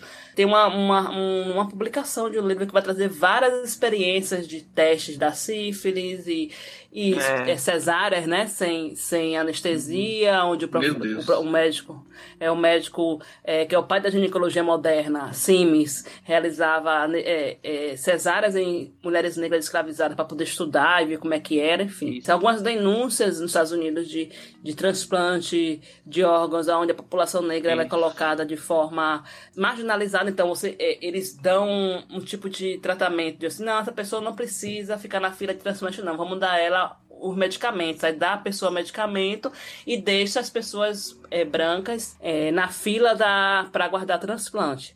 Então você tem um processo, isso é muito real. Eu acabei de escrever um artigo para o meu blog sobre isso, é, sobre essa questão do, das experiências mesmo, né, do, do com o corpo negro nos Estados Unidos e falando da, do transplante aqui no Brasil e nos Estados Unidos. Link no post. Então, é, um, é absurdo uhum. demais para a gente conceber o, o, quão, o quão grave foi essa, essa questão essa questão do caso de Tuskegee, por exemplo, que eu estava falando, o pessoal deixou de dar medicamento para sífilis só para saber se o povo ser negro ia ter diferença e deixou o pessoal, tipo, morrer de sífilis, né? Porque uhum. eles, tipo, só porque eles eram negros. Pegar uma população negra e falar assim, ah, não, toma aqui o remédio. E deram, deram remédio placebo, né? Só para ver se o, a evolução da doença em uma população negra. Tipo, imagina o tipo de, de confiança que, que a pessoa vai ter por ser usado é. por cobaia durante várias décadas nos Estados Unidos é muito absurdo, assim, pra gente conceber que isso aconteceu há pouco tempo atrás. Não faz nem 30, 40 anos que isso aconteceu. Então, é, é muito recente e muito absurdo, assim. Ô, ô Manu, tu, tu, acredita ou tu já viu em algum lugar, algum estudo é, é, em relação a um efeito parecido na população negra brasileira em relação à confiança a médicos? É, não, em relação à confiança não, mas a gente sabe, por exemplo, aqui na Bahia, porque tem isso, né, dos Estados Unidos, que identifica que esses lugares onde se abre grande centro de pesquisa, geralmente são lugares onde tem comunidade negra, periférica, para poder já ter ali por perto, as pessoas acharem que tem serviço de saúde, e na verdade é outra coisa. Uhum. Aqui, aqui é, no, na, na Bahia, em Salvador, tem um serviço chamado CEPAR, que é um serviço de planejamento familiar, do Elcimar Coutinho não sei se vocês nunca ouviram, vocês já ouviram falar nesse cientista não, que, é da, que é do campo da ginecologia. A, a gente chama ele, ele é eugenista, porque ele é, houve um tempo que ele fazia campanha aqui em Salvador, em 90 e 2000, ele fazia campanha é, para fazer é, esterilização e uso de hormônio em massa das mulheres negras de periferia. E ele fazia como um outdoor, ele botava no outdoor campanhas assim, o um menino negro com a arma na mão e com a tarja nos Nossa. olhos, falando assim: você quer um futuro. Você quer um futuro desse pro país, uma coisa assim, e Nossa. assim, não, não, é, se não, se não quiser, vem aqui e tal, te chamando para fazer planejamento familiar, para não, para evitar ter pessoas desse nível. Um movimento de mulheres aqui da Bahia processou e tal, tirou, mas o que acontece aqui? Como a gente tem a precarização muito grande de serviço, Muitas mulheres procuram o centro de, de Osmar Coutinho achando que lá vai conseguir as coisas que ela não tem no, no sistema único de saúde. E aí, é, muitas mulheres são submetidas ao uso de experimentos de hormônio para anticoncepcional hormonal, injetável, que ele, tudo que ele experimentou aí foi experimentando com as mulheres negras e pobres daqui de Salvador. É, essa coisa de, de, mulheres não precisam sangrar, e aí ele, ele, houve um tempo que ele ficava testando esses injetáveis, que agora já existe mesmo para todo mundo usar, mas quando era teste, as pessoas iam para lá e fazia teste e ele testava essas mulheres. E é coisa bem próxima mesmo. Pessoas com doença falciforme aqui em Salvador, ele ganhou um dinheiro do governo do município de Salvador para controlar as pessoas que nasciam com doença falciforme. Ou seja, ele identificava no marcador da pessoa que a pessoa tinha o traço, ou tinha o traço da doença, e dizia assim: essa pessoa não pode engravidar, então tem que esterilizar. Nossa.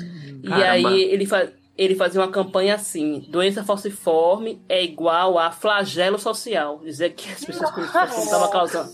É, Porra. tudo isso aconteceu aqui. Manu, eu vou, eu vou aproveitar aqui esse seu comentário, que assim, já tem há um tempo que eu queria fazer um episódio, um drop, sobre essa questão da eugenia, né? É, algumas pessoas provavelmente né, nem sabem direito o que é, que é, mas eu já vi mais de uma pessoa no Facebook é, defendendo essas ideias malucas assim, de eugenia para ser aplicada aqui no Brasil, sabe? E a, a, minha perspectiva é que boa parte, pelo menos dessas pessoas que eu vi, era ignorância sobre o tema, sobre o que, é que era de fato eugenia, sabe? Então, é, inclusive já fica aí o, o convite, né, se você estiver disposto, pra gente abordar especificamente esse assunto de eugenia, especialmente de eugenia no Brasil, né? O que é e por que, que isso não deve ser feito. Ô, uma coisa que é boa a gente também falar é essa questão da ética também, porque é, parece que é uma coisa natural e tal, não sei o que, só que ética em pesquisa é verdade, com verdade. humanos é uma coisa muito recente, né? Então, tipo, é, é, bom a gente discutir sobre isso, porque é uma coisa do, sei lá, do, do, do final do, do século XX, assim, a parada de é verdade, discutir sobre É, a gente, é, gente, o assunto tá maravilhoso, mas queria voltar um pouco mais lá no doutorado.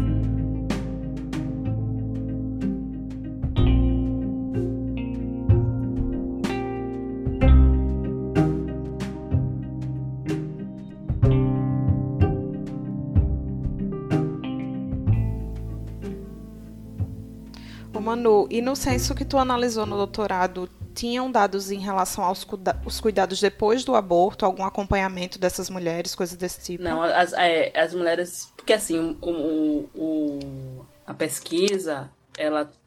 É, essa pesquisa ela foi feita com as mulheres até o momento da alta. Mas aí tem os resultados que eu não trabalhei, que é sobre a qualidade do atendimento, que é o momento em que ela estava internada. Que também tem esses resultados, mas como os resultados estavam muito poluídos com algumas informações, porque as mulheres têm dificuldade de avaliar o serviço estando no serviço que é uma Sim. coisa também que eu coloco como limite do estudo, né? Você não consegue avaliar um serviço se você está no serviço, ainda mais quando é um, uma situação de que é visto como crime do aborto, né? E elas avaliam assim, a avaliação das mulheres é assim, sair viva, tá tudo certo. Uh, top. Não tem é, não tem outra avaliação se, me, se eu recebi absorvente, se me deram roupa de cama, se eu, se eu fiquei sentada, se eu fui pra maca. Pra elas isso é secundário. O principal é eu sair viva, consegui fazer a curetagem, me deixaram, ninguém me maltratou, ninguém, ninguém me colocou em situação pior, não fui presa e não morri. Então não dá para destrinchar muito isso, né? Uhum. Mas eu fiquei como um compromisso de tentar é, fazer uma limpeza, ver aí os caminhos que eu posso ainda fazer um artigo com esse resultado. Pois bem, mandou, acho que a gente pode já ir finalizando aqui o nosso episódio, que a gente não vou querer ele segurar, mas já tá duas horas gravando já. A, a tua situação agora, é, você defendeu o doutorado faz pouco tempo, não é isso? Janeiro agora, não é? É, inclusive, é, é, a tese ela tá disponível já publicamente para quem quiser dar uma lida? Ainda não, já entreguei, ah, mas. É, tem que processar no, no, no sistema deles, né?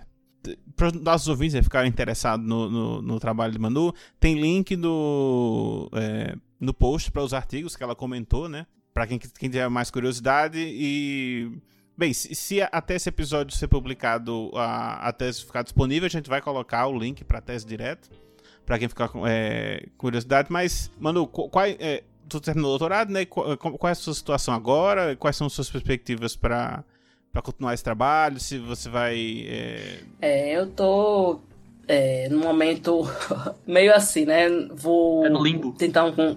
É, essa é a palavra. Eu já falei tanto limbo que eu não queria falar limbo aqui agora.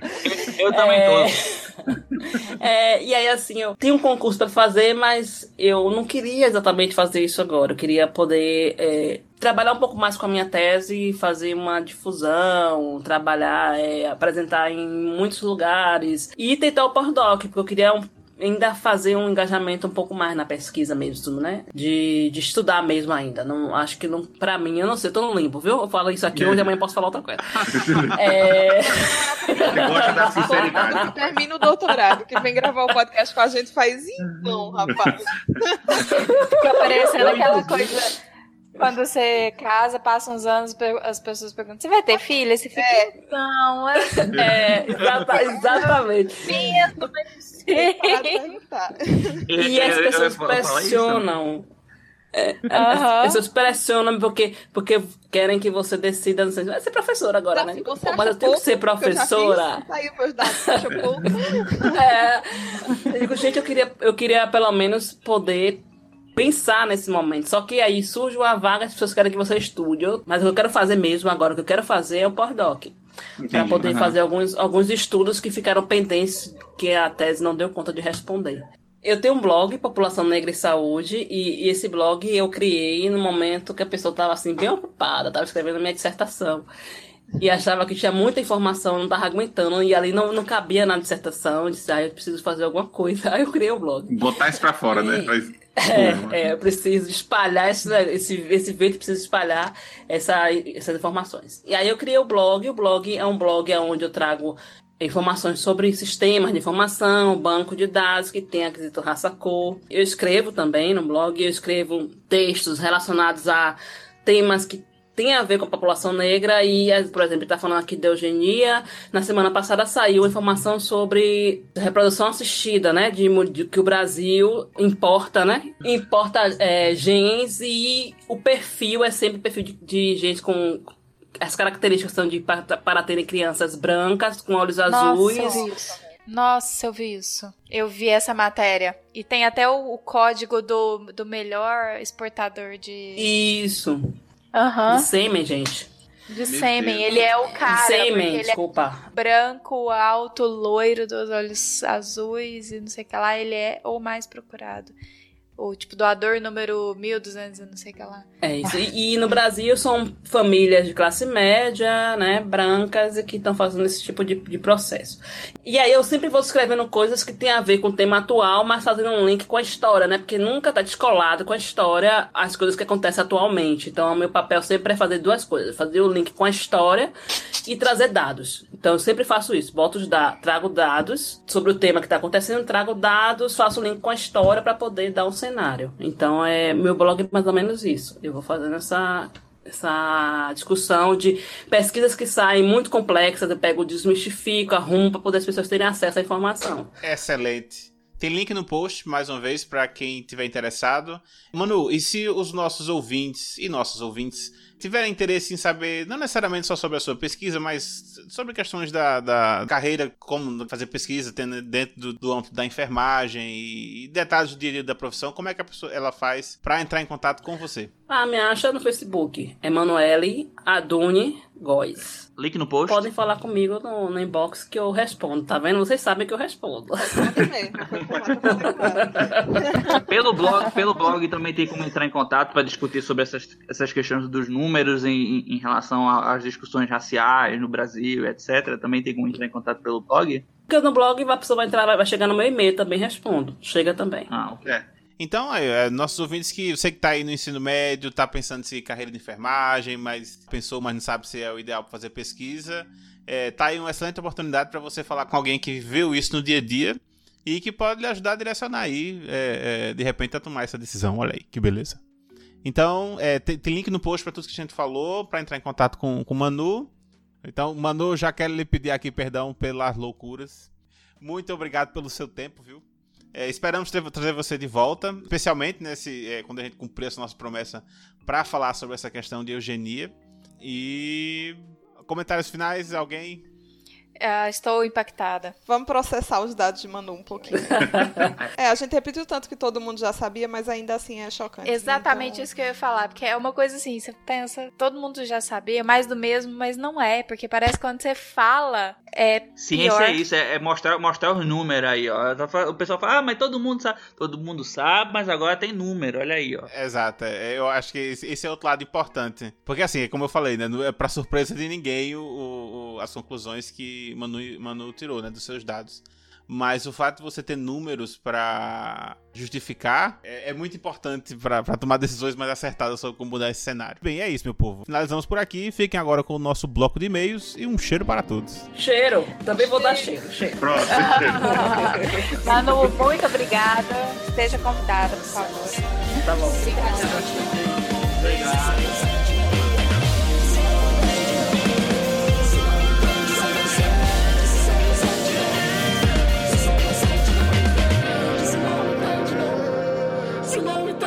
sente. Se você não sente, não.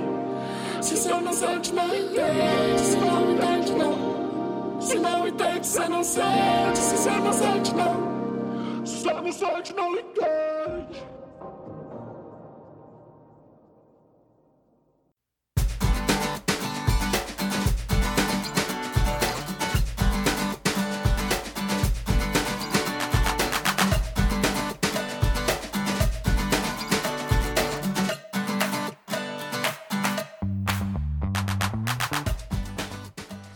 Surpresa! Olha só quem tá gravando os e-mails agora. Pois é, gente, a vida tá uma correria e a gente tá que nem malabarista de circo, sabe? Cada um pega aí uma função pra conseguir entregar pra vocês o melhor conteúdo de ciência. E olha só, quem tá aqui comigo? Fala oi aí, Thiago. Oi!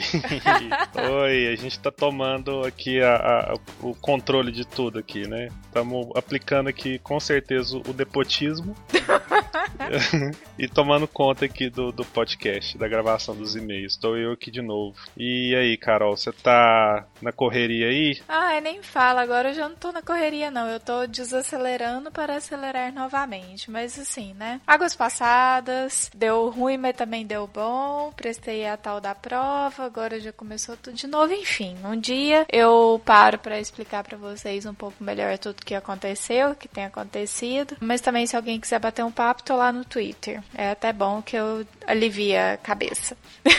É, com certeza, tá precisando mesmo, eu que o diga aqui. Nossa, intrigas, intrigas. Não vamos trazer DR para o bloco de e-mails. Encerra, vamos, vamos trabalhar.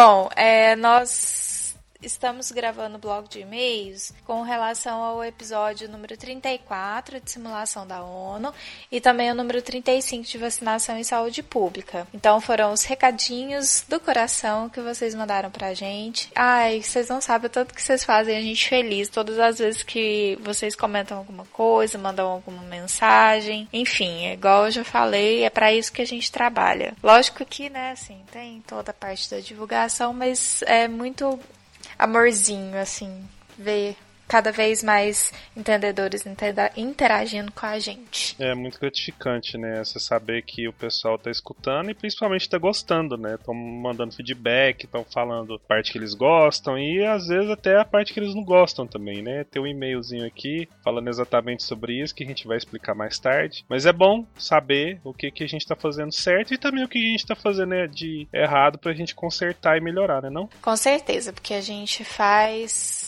de todo o coração para que vocês entendam, né? Enfim, estamos à disposição. Então vamos lá, Thiago. Hoje, só para contextualizar, a gente está gravando esse bloco de e-mails um dia depois do incêndio que aconteceu no Museu Nacional do Rio de Janeiro. Aquele gosto amargo, né, na boca de É, na segunda-feira, dia 3 de setembro de 2018. Do- no domingo, né, no dia 2 de setembro, a gente tava na rua, curtindo aí o domingão, final de domingo, e a gente chegou em casa e teve a, a notícia triste desse incêndio que consumiu enorme parte, é, é até imensurável falar da quantidade de coisas que a gente perdeu aí nesse incêndio, né? Documentos, fósseis e tudo mais. É história, né? É, mais que história, é também o futuro, né? Porque o que tava lá são registros daquilo que a gente pode fazer como uma sociedade. Enfim,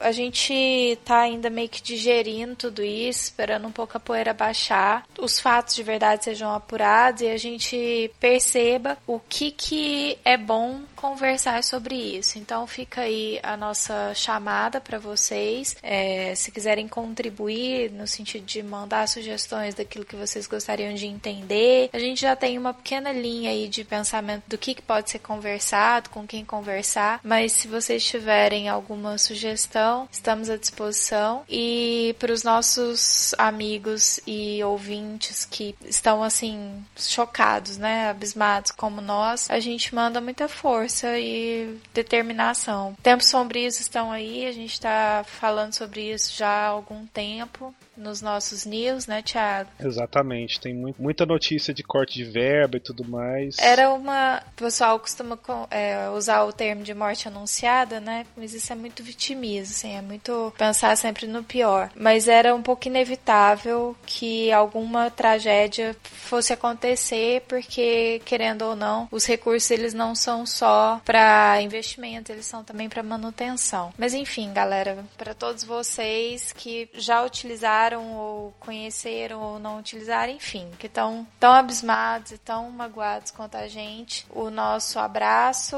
e a nossa solidariedade.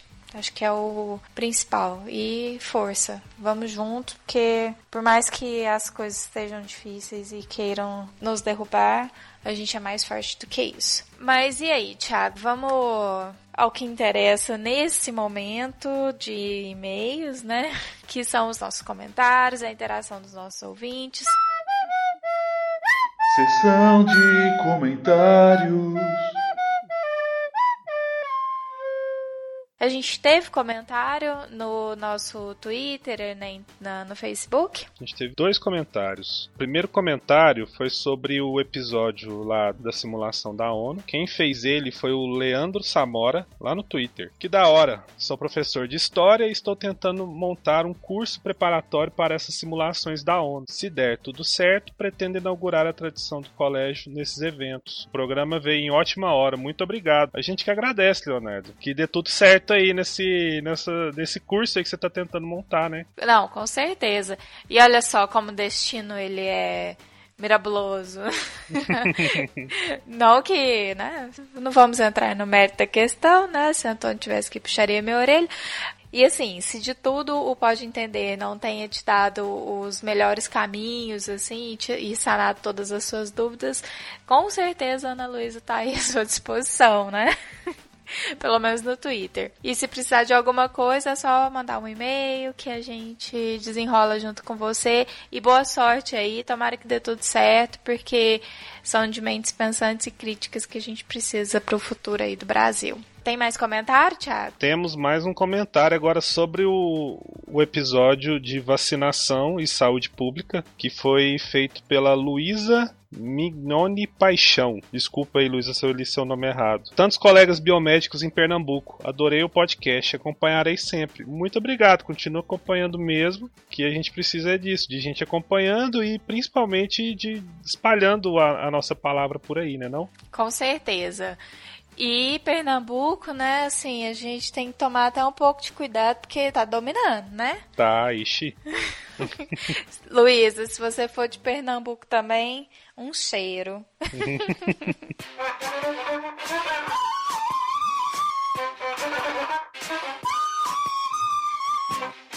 Sessão de e-mail. Bom, e agora, Carol, a gente vai para a leitura dos e-mails. E eu sei que a gente teve bastante e-mails aí, né, não? Oh, com certeza, gente. E e-mail eu acho o máximo, porque é cada história divertida. Bom, mas vamos lá para o primeiro e-mail de hoje, é, que foi do Felipe.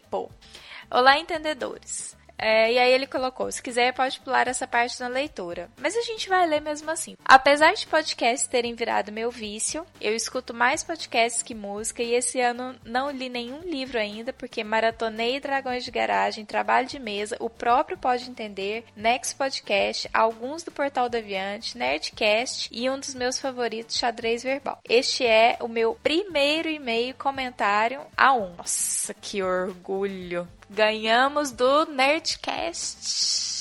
É, tamo bem na fita, hein? o motivo é que nunca tive nada a acrescentar e não queria dar trabalho para ler os e-mails com irrelevâncias. Porém, como vocês sempre pedem, decidi criar a coragem. Aqui começa o e-mail de verdade. Viu, gente? O segredo é pedir. A gente pede, pede, pede, pede, a pessoa manda. Olha é só. É verdade. Vamos continuar pedindo então. gente, manda e-mail. É, mas pode interagir também nas redes sociais. Meu nome é Felipe. Tenho 19 anos, sou estudante de ciência da computação na Univale. Acho que moro pertinho do André. E apaixonado por filosofia, ciência e tecnologia. Adoro Pode Entender e todos os podcasts do Dragões de Garagem. Vocês moram no meu coração e me acompanham até na hora do banho. Entretanto, estou muito triste. Eita.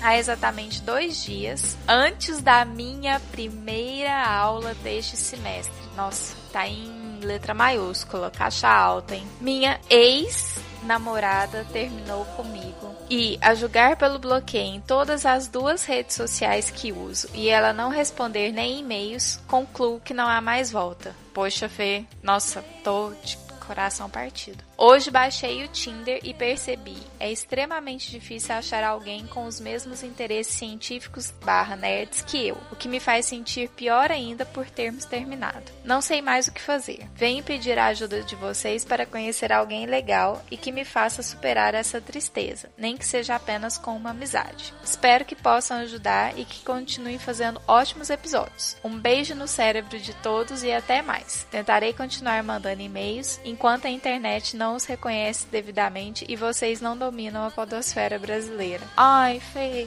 nossa, seu e-mail me deu um misto de tanta alegria e tanta tristeza. Mas ó, vamos lá, recadinhos do coração. Você mandou um e-mail pra gente e a gente tá lendo só agora. Então, acho que já faz aí mais de dois dias que a garota aí terminou contigo. E olha, coração partido é uma dor mesmo. Eu espero que você já tenha se recuperado um pouco mais. E assim, Tinder deve ser legal, eu não sei te falar, porque nunca tive, já tem alguns anos que sou casada e mais anos ainda que eu e o Thiago estamos juntos.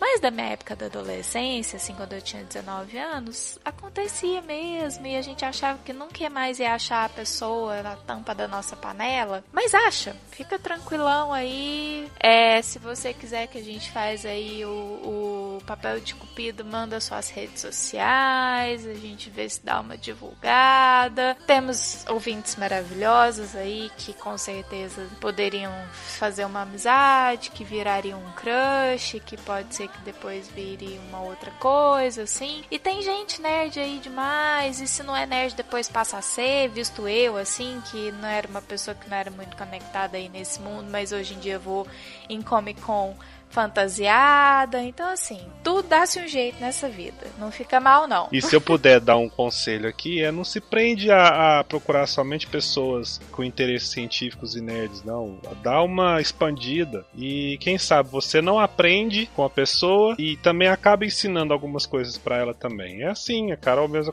acabou de falar. Muitas coisas aí que ela absorveu desse mundo nerd aí foi, foi por mim. Tem muita coisa que ela me ensina. Então, assim, um vai ensinando o outro. Então não se prenda a, a somente nesses interesses específicos de científicos e nerds que você acaba limitando um pouco aí seu, seu hall de, de oportunidades de pessoas legais que você pode conhecer. E força aí para você, vai dar tudo certo, coração partido acontece mesmo, acontece com todo mundo. Muito obrigado pelo seu e-mail. Próximo e-mail, Carol. Nós temos mais um e-mail. Quem mandou esse e-mail foi o Fernando. Fernando diz assim: Olá pessoal do Pode Entender, tudo bem com vocês? Tudo bem, Fernando, e com você? Aqui é o Fernando do Rio Grande do Sul. Gosto muito dos conteúdos que vocês nos oferecem, mas hoje tem uma pequena reclamação a fazer. Nos últimos três episódios eu notei algumas falhas nos áudios dos entrevistados.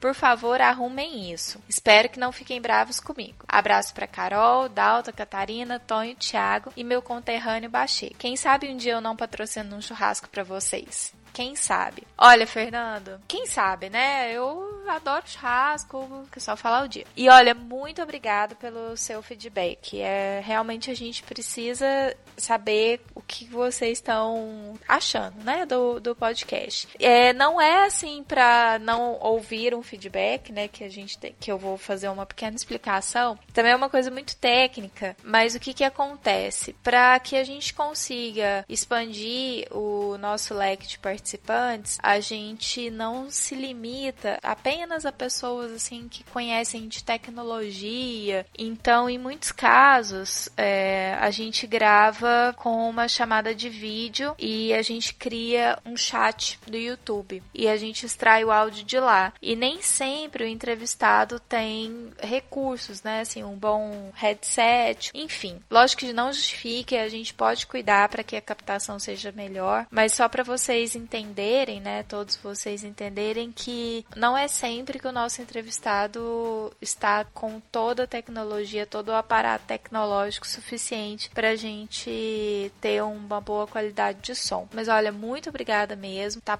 dado puxão de orelha. Com certeza, com certeza mesmo, a gente não ficou bravo com você. Na verdade, a gente ficou muito feliz. Porque se vocês não falam que tem alguma coisa que pode melhorar, a gente acha que tá bom mesmo e vida que segue. É isso aí, falou certinho certinho, Carol. A gente está tentando mesmo verificar novas opções né, de captação do áudio dos convidados quando eles não têm possibilidade de fornecer uma, uma gravação de faixa isolada para não ter essas interferências que a gente sabe que ocorre, seja por conexão, seja por é, atropelo de fala que às vezes acontece, né? Mas pode ficar tranquilo aí, Fernando, que a gente está verificando isso e a gente promete aí um, uma mudança aí nos próximos episódios. Então, Carol, a gente tem mais um e-mail. Sim, nós temos um e-mail e é um e-mail muito especial porque é o um e-mail da Larissa. A Larissa Maciel mandou pra gente o seguinte e-mail: Oi, gente. Primeiramente gostaria de parabenizá-los pelo incrível trabalho, sempre colocando em pauta temas relacionados à ciência e de interesse geral. Me divirto muito ouvindo vocês. Tonho, acho que você esqueceu de colocar o link do vídeo que o Bachega falou no episódio. Quero muito ver, e se não for tão grande, vou mandar para os grupos de WhatsApp e ver se vai circular tão bem quanto as mentiras sobre o assunto. Um cheiro, saudades de vocês. Oh, Larissa, que fofa. A Larissa é muito querida e ela sempre interage com a gente também.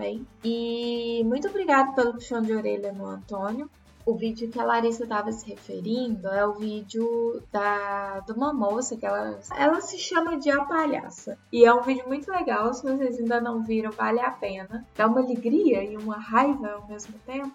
Puxa a orelha mesmo do Antônio, porque ele tá nesse processo aí de ficar falando só em polonês, em inglês, eu acho que ele tá perdendo a, a, as manhas. Bom, Carol, a gente vai inaugurar um quadro novo hoje, nessa leitura de e-mail. Você tá sabendo? Olha só que novidade, mais cheirosa e gostosa. Como é, hoje é só um piloto, a gente já tem umas pessoas aqui pré-selecionadas, mas a partir do próximo programa, do próximo episódio, quando a gente for gravar o, o, os e-mails, a gente vai abrir um tópico lá no nosso grupo do Facebook, então você tem que estar tá lá fazendo parte dele para você participar desse novo quadro. A gente vai per simplesmente perguntar quem que é um cheiro. Então a gente vai abrir hoje oficialmente o bloco de cheiros do Pode Entender. Isso mesmo, nós copiamos na cara dura a sessão de cheiros do podcast Chá com Rapadura. Já dizia Steve Jobs, copia tudo que já fizeram, bota uma maçã e cobra o dobro. Então vamos lá, Carol. E quem é o primeiro agraciado aí com esse cheiro? A primeira pessoa agraciada com cheiro vem diretamente lá do Twitter, a Yara, do arroba YaraVPS. Yara é uma querida, sempre interage com a gente, dá seus likes. Próximo cheiro vai pro Juan Funes. Gostou, né, Juan? Gastei todo o meu espanhol agora. E eu já fiz as minhas declarações para ele no grupo do Facebook e também no Twitter, mas não custa nada deixar um cheiro. Foi muito lindo ver a nossa logo ao lado de nomes tão importantes importantes da divulgação científica brasileira. E meu último cheiro vai para o Paulo Renat. O Paulo é um ouvinte antigo. Ele tá no Twitter, ele tá no Facebook. Eu não lembro se ele mandou e-mail, mas se ele não mandou, tá na hora de mandar. E ele é um querido porque sempre interage com a gente. E você, Thiago, tem cheiros para distribuir? Tenho dois cheiros de duas pessoas que eu apresentei o podcast pela primeira vez e elas deram feedbacks muito legais. Que o primeiro cheiro vai para Tiffany e o segundo cheiro vai para Talita, duas, duas meninas que, que eu conheci há pouco tempo e passei para elas o último programa nosso que foi o de sobre vacinação e elas gostaram, mandaram feedbacks e tudo mais e, e já assinaram para ouvir os próximos. Um cheiro para vocês e como eu disse na abertura desse blog bloco de cheiros. Fique atento lá no nosso grupo do Facebook, que a gente vai abrir um tópico lá, mais ou menos próximo da época da gente gravar os e-mails do próximo episódio. E você só deixa seu nome lá, que o resto a gente faz aqui, ok? E para finalizar então esse bloco de e-mails, vamos para as indicações indicativas. Indicações indicativas.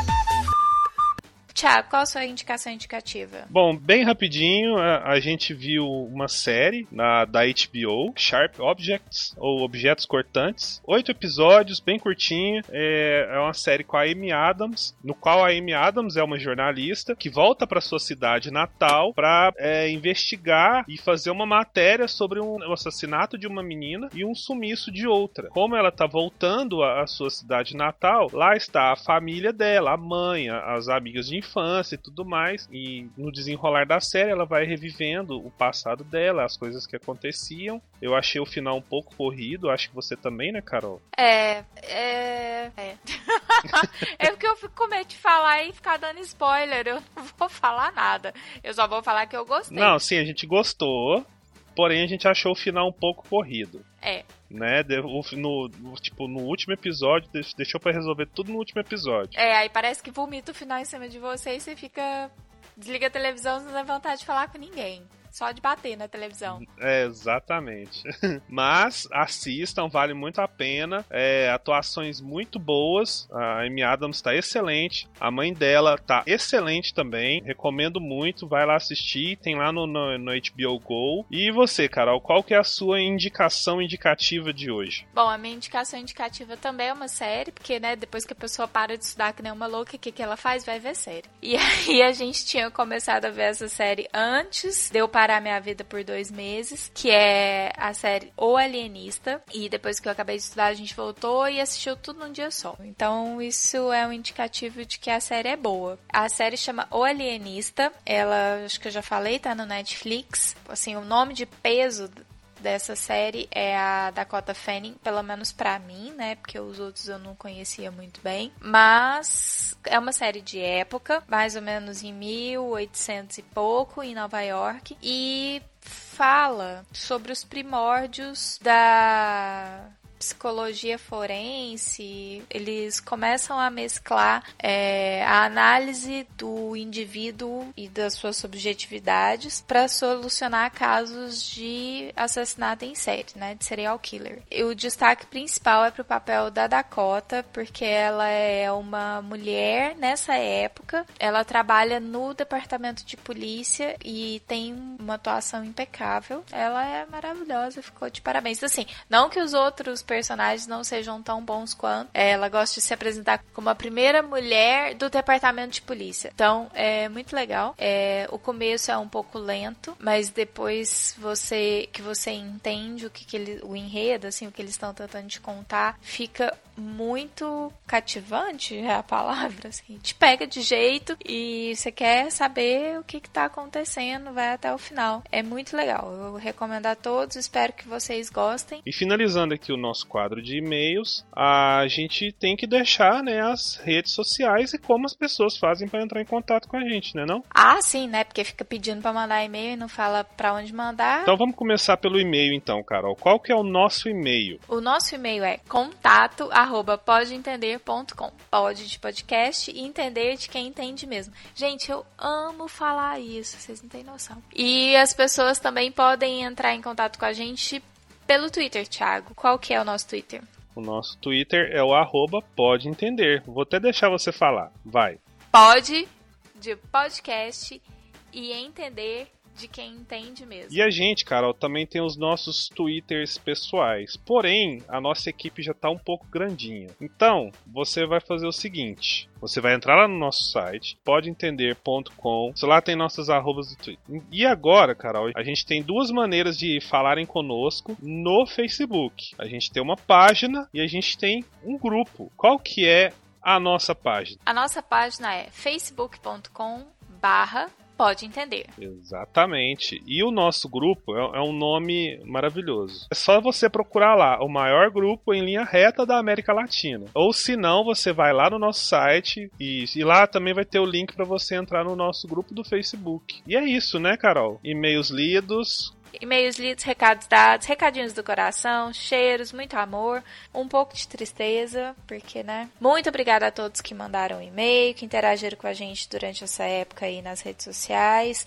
A gente sabe que tá muito corrido para todo mundo, a gente tá tentando manter aí a periodicidade, vai desculpando aí qualquer falha, mas estamos junto. Não se esqueçam de mandar e-mail, interagir, entrar no grupo. Estamos à disposição de vocês. Um cheiro. Beijo, gente. Tchau.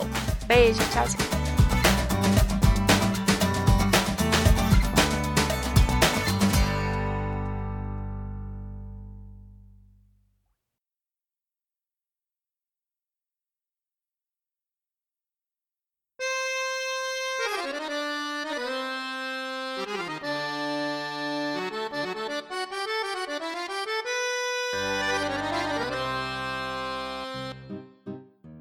Posso Manu. chamar pelo um apelido, que eu coisa. Ma- ah. Manu. Manu. Ia rolar um Manu, se você não gostasse, eu já ia me policiar. Então, já perguntei. Eu, eu, eu, eu, eu me segurei. No meu grupo, se tiver pessoas que se chamam Manuela, aí, Aí, geralmente o meu, meu apelido é, é Mano, né? Aí boto o E na frente, é Mano. Porque a outra fica sendo Manu e eu fico sendo é Mano. mas se mas quiser. eu ia brigar. É, eu, eu também. Isso. E aí a gente. É... Eu esqueci. Normal, normal. Ah, É eu tô pensando várias funciona coisas ao assim. mesmo tempo. Tipo, É que o Dalton é contagioso. Eu sou mesmo. ah, já tô virando da turma, viu? Ah, É, Olha, daqui a pouco tá trocando verde e vermelho aí. é, ele não sabe o que foi. Tem que descer o Ah, tom. massa. Hum, hum.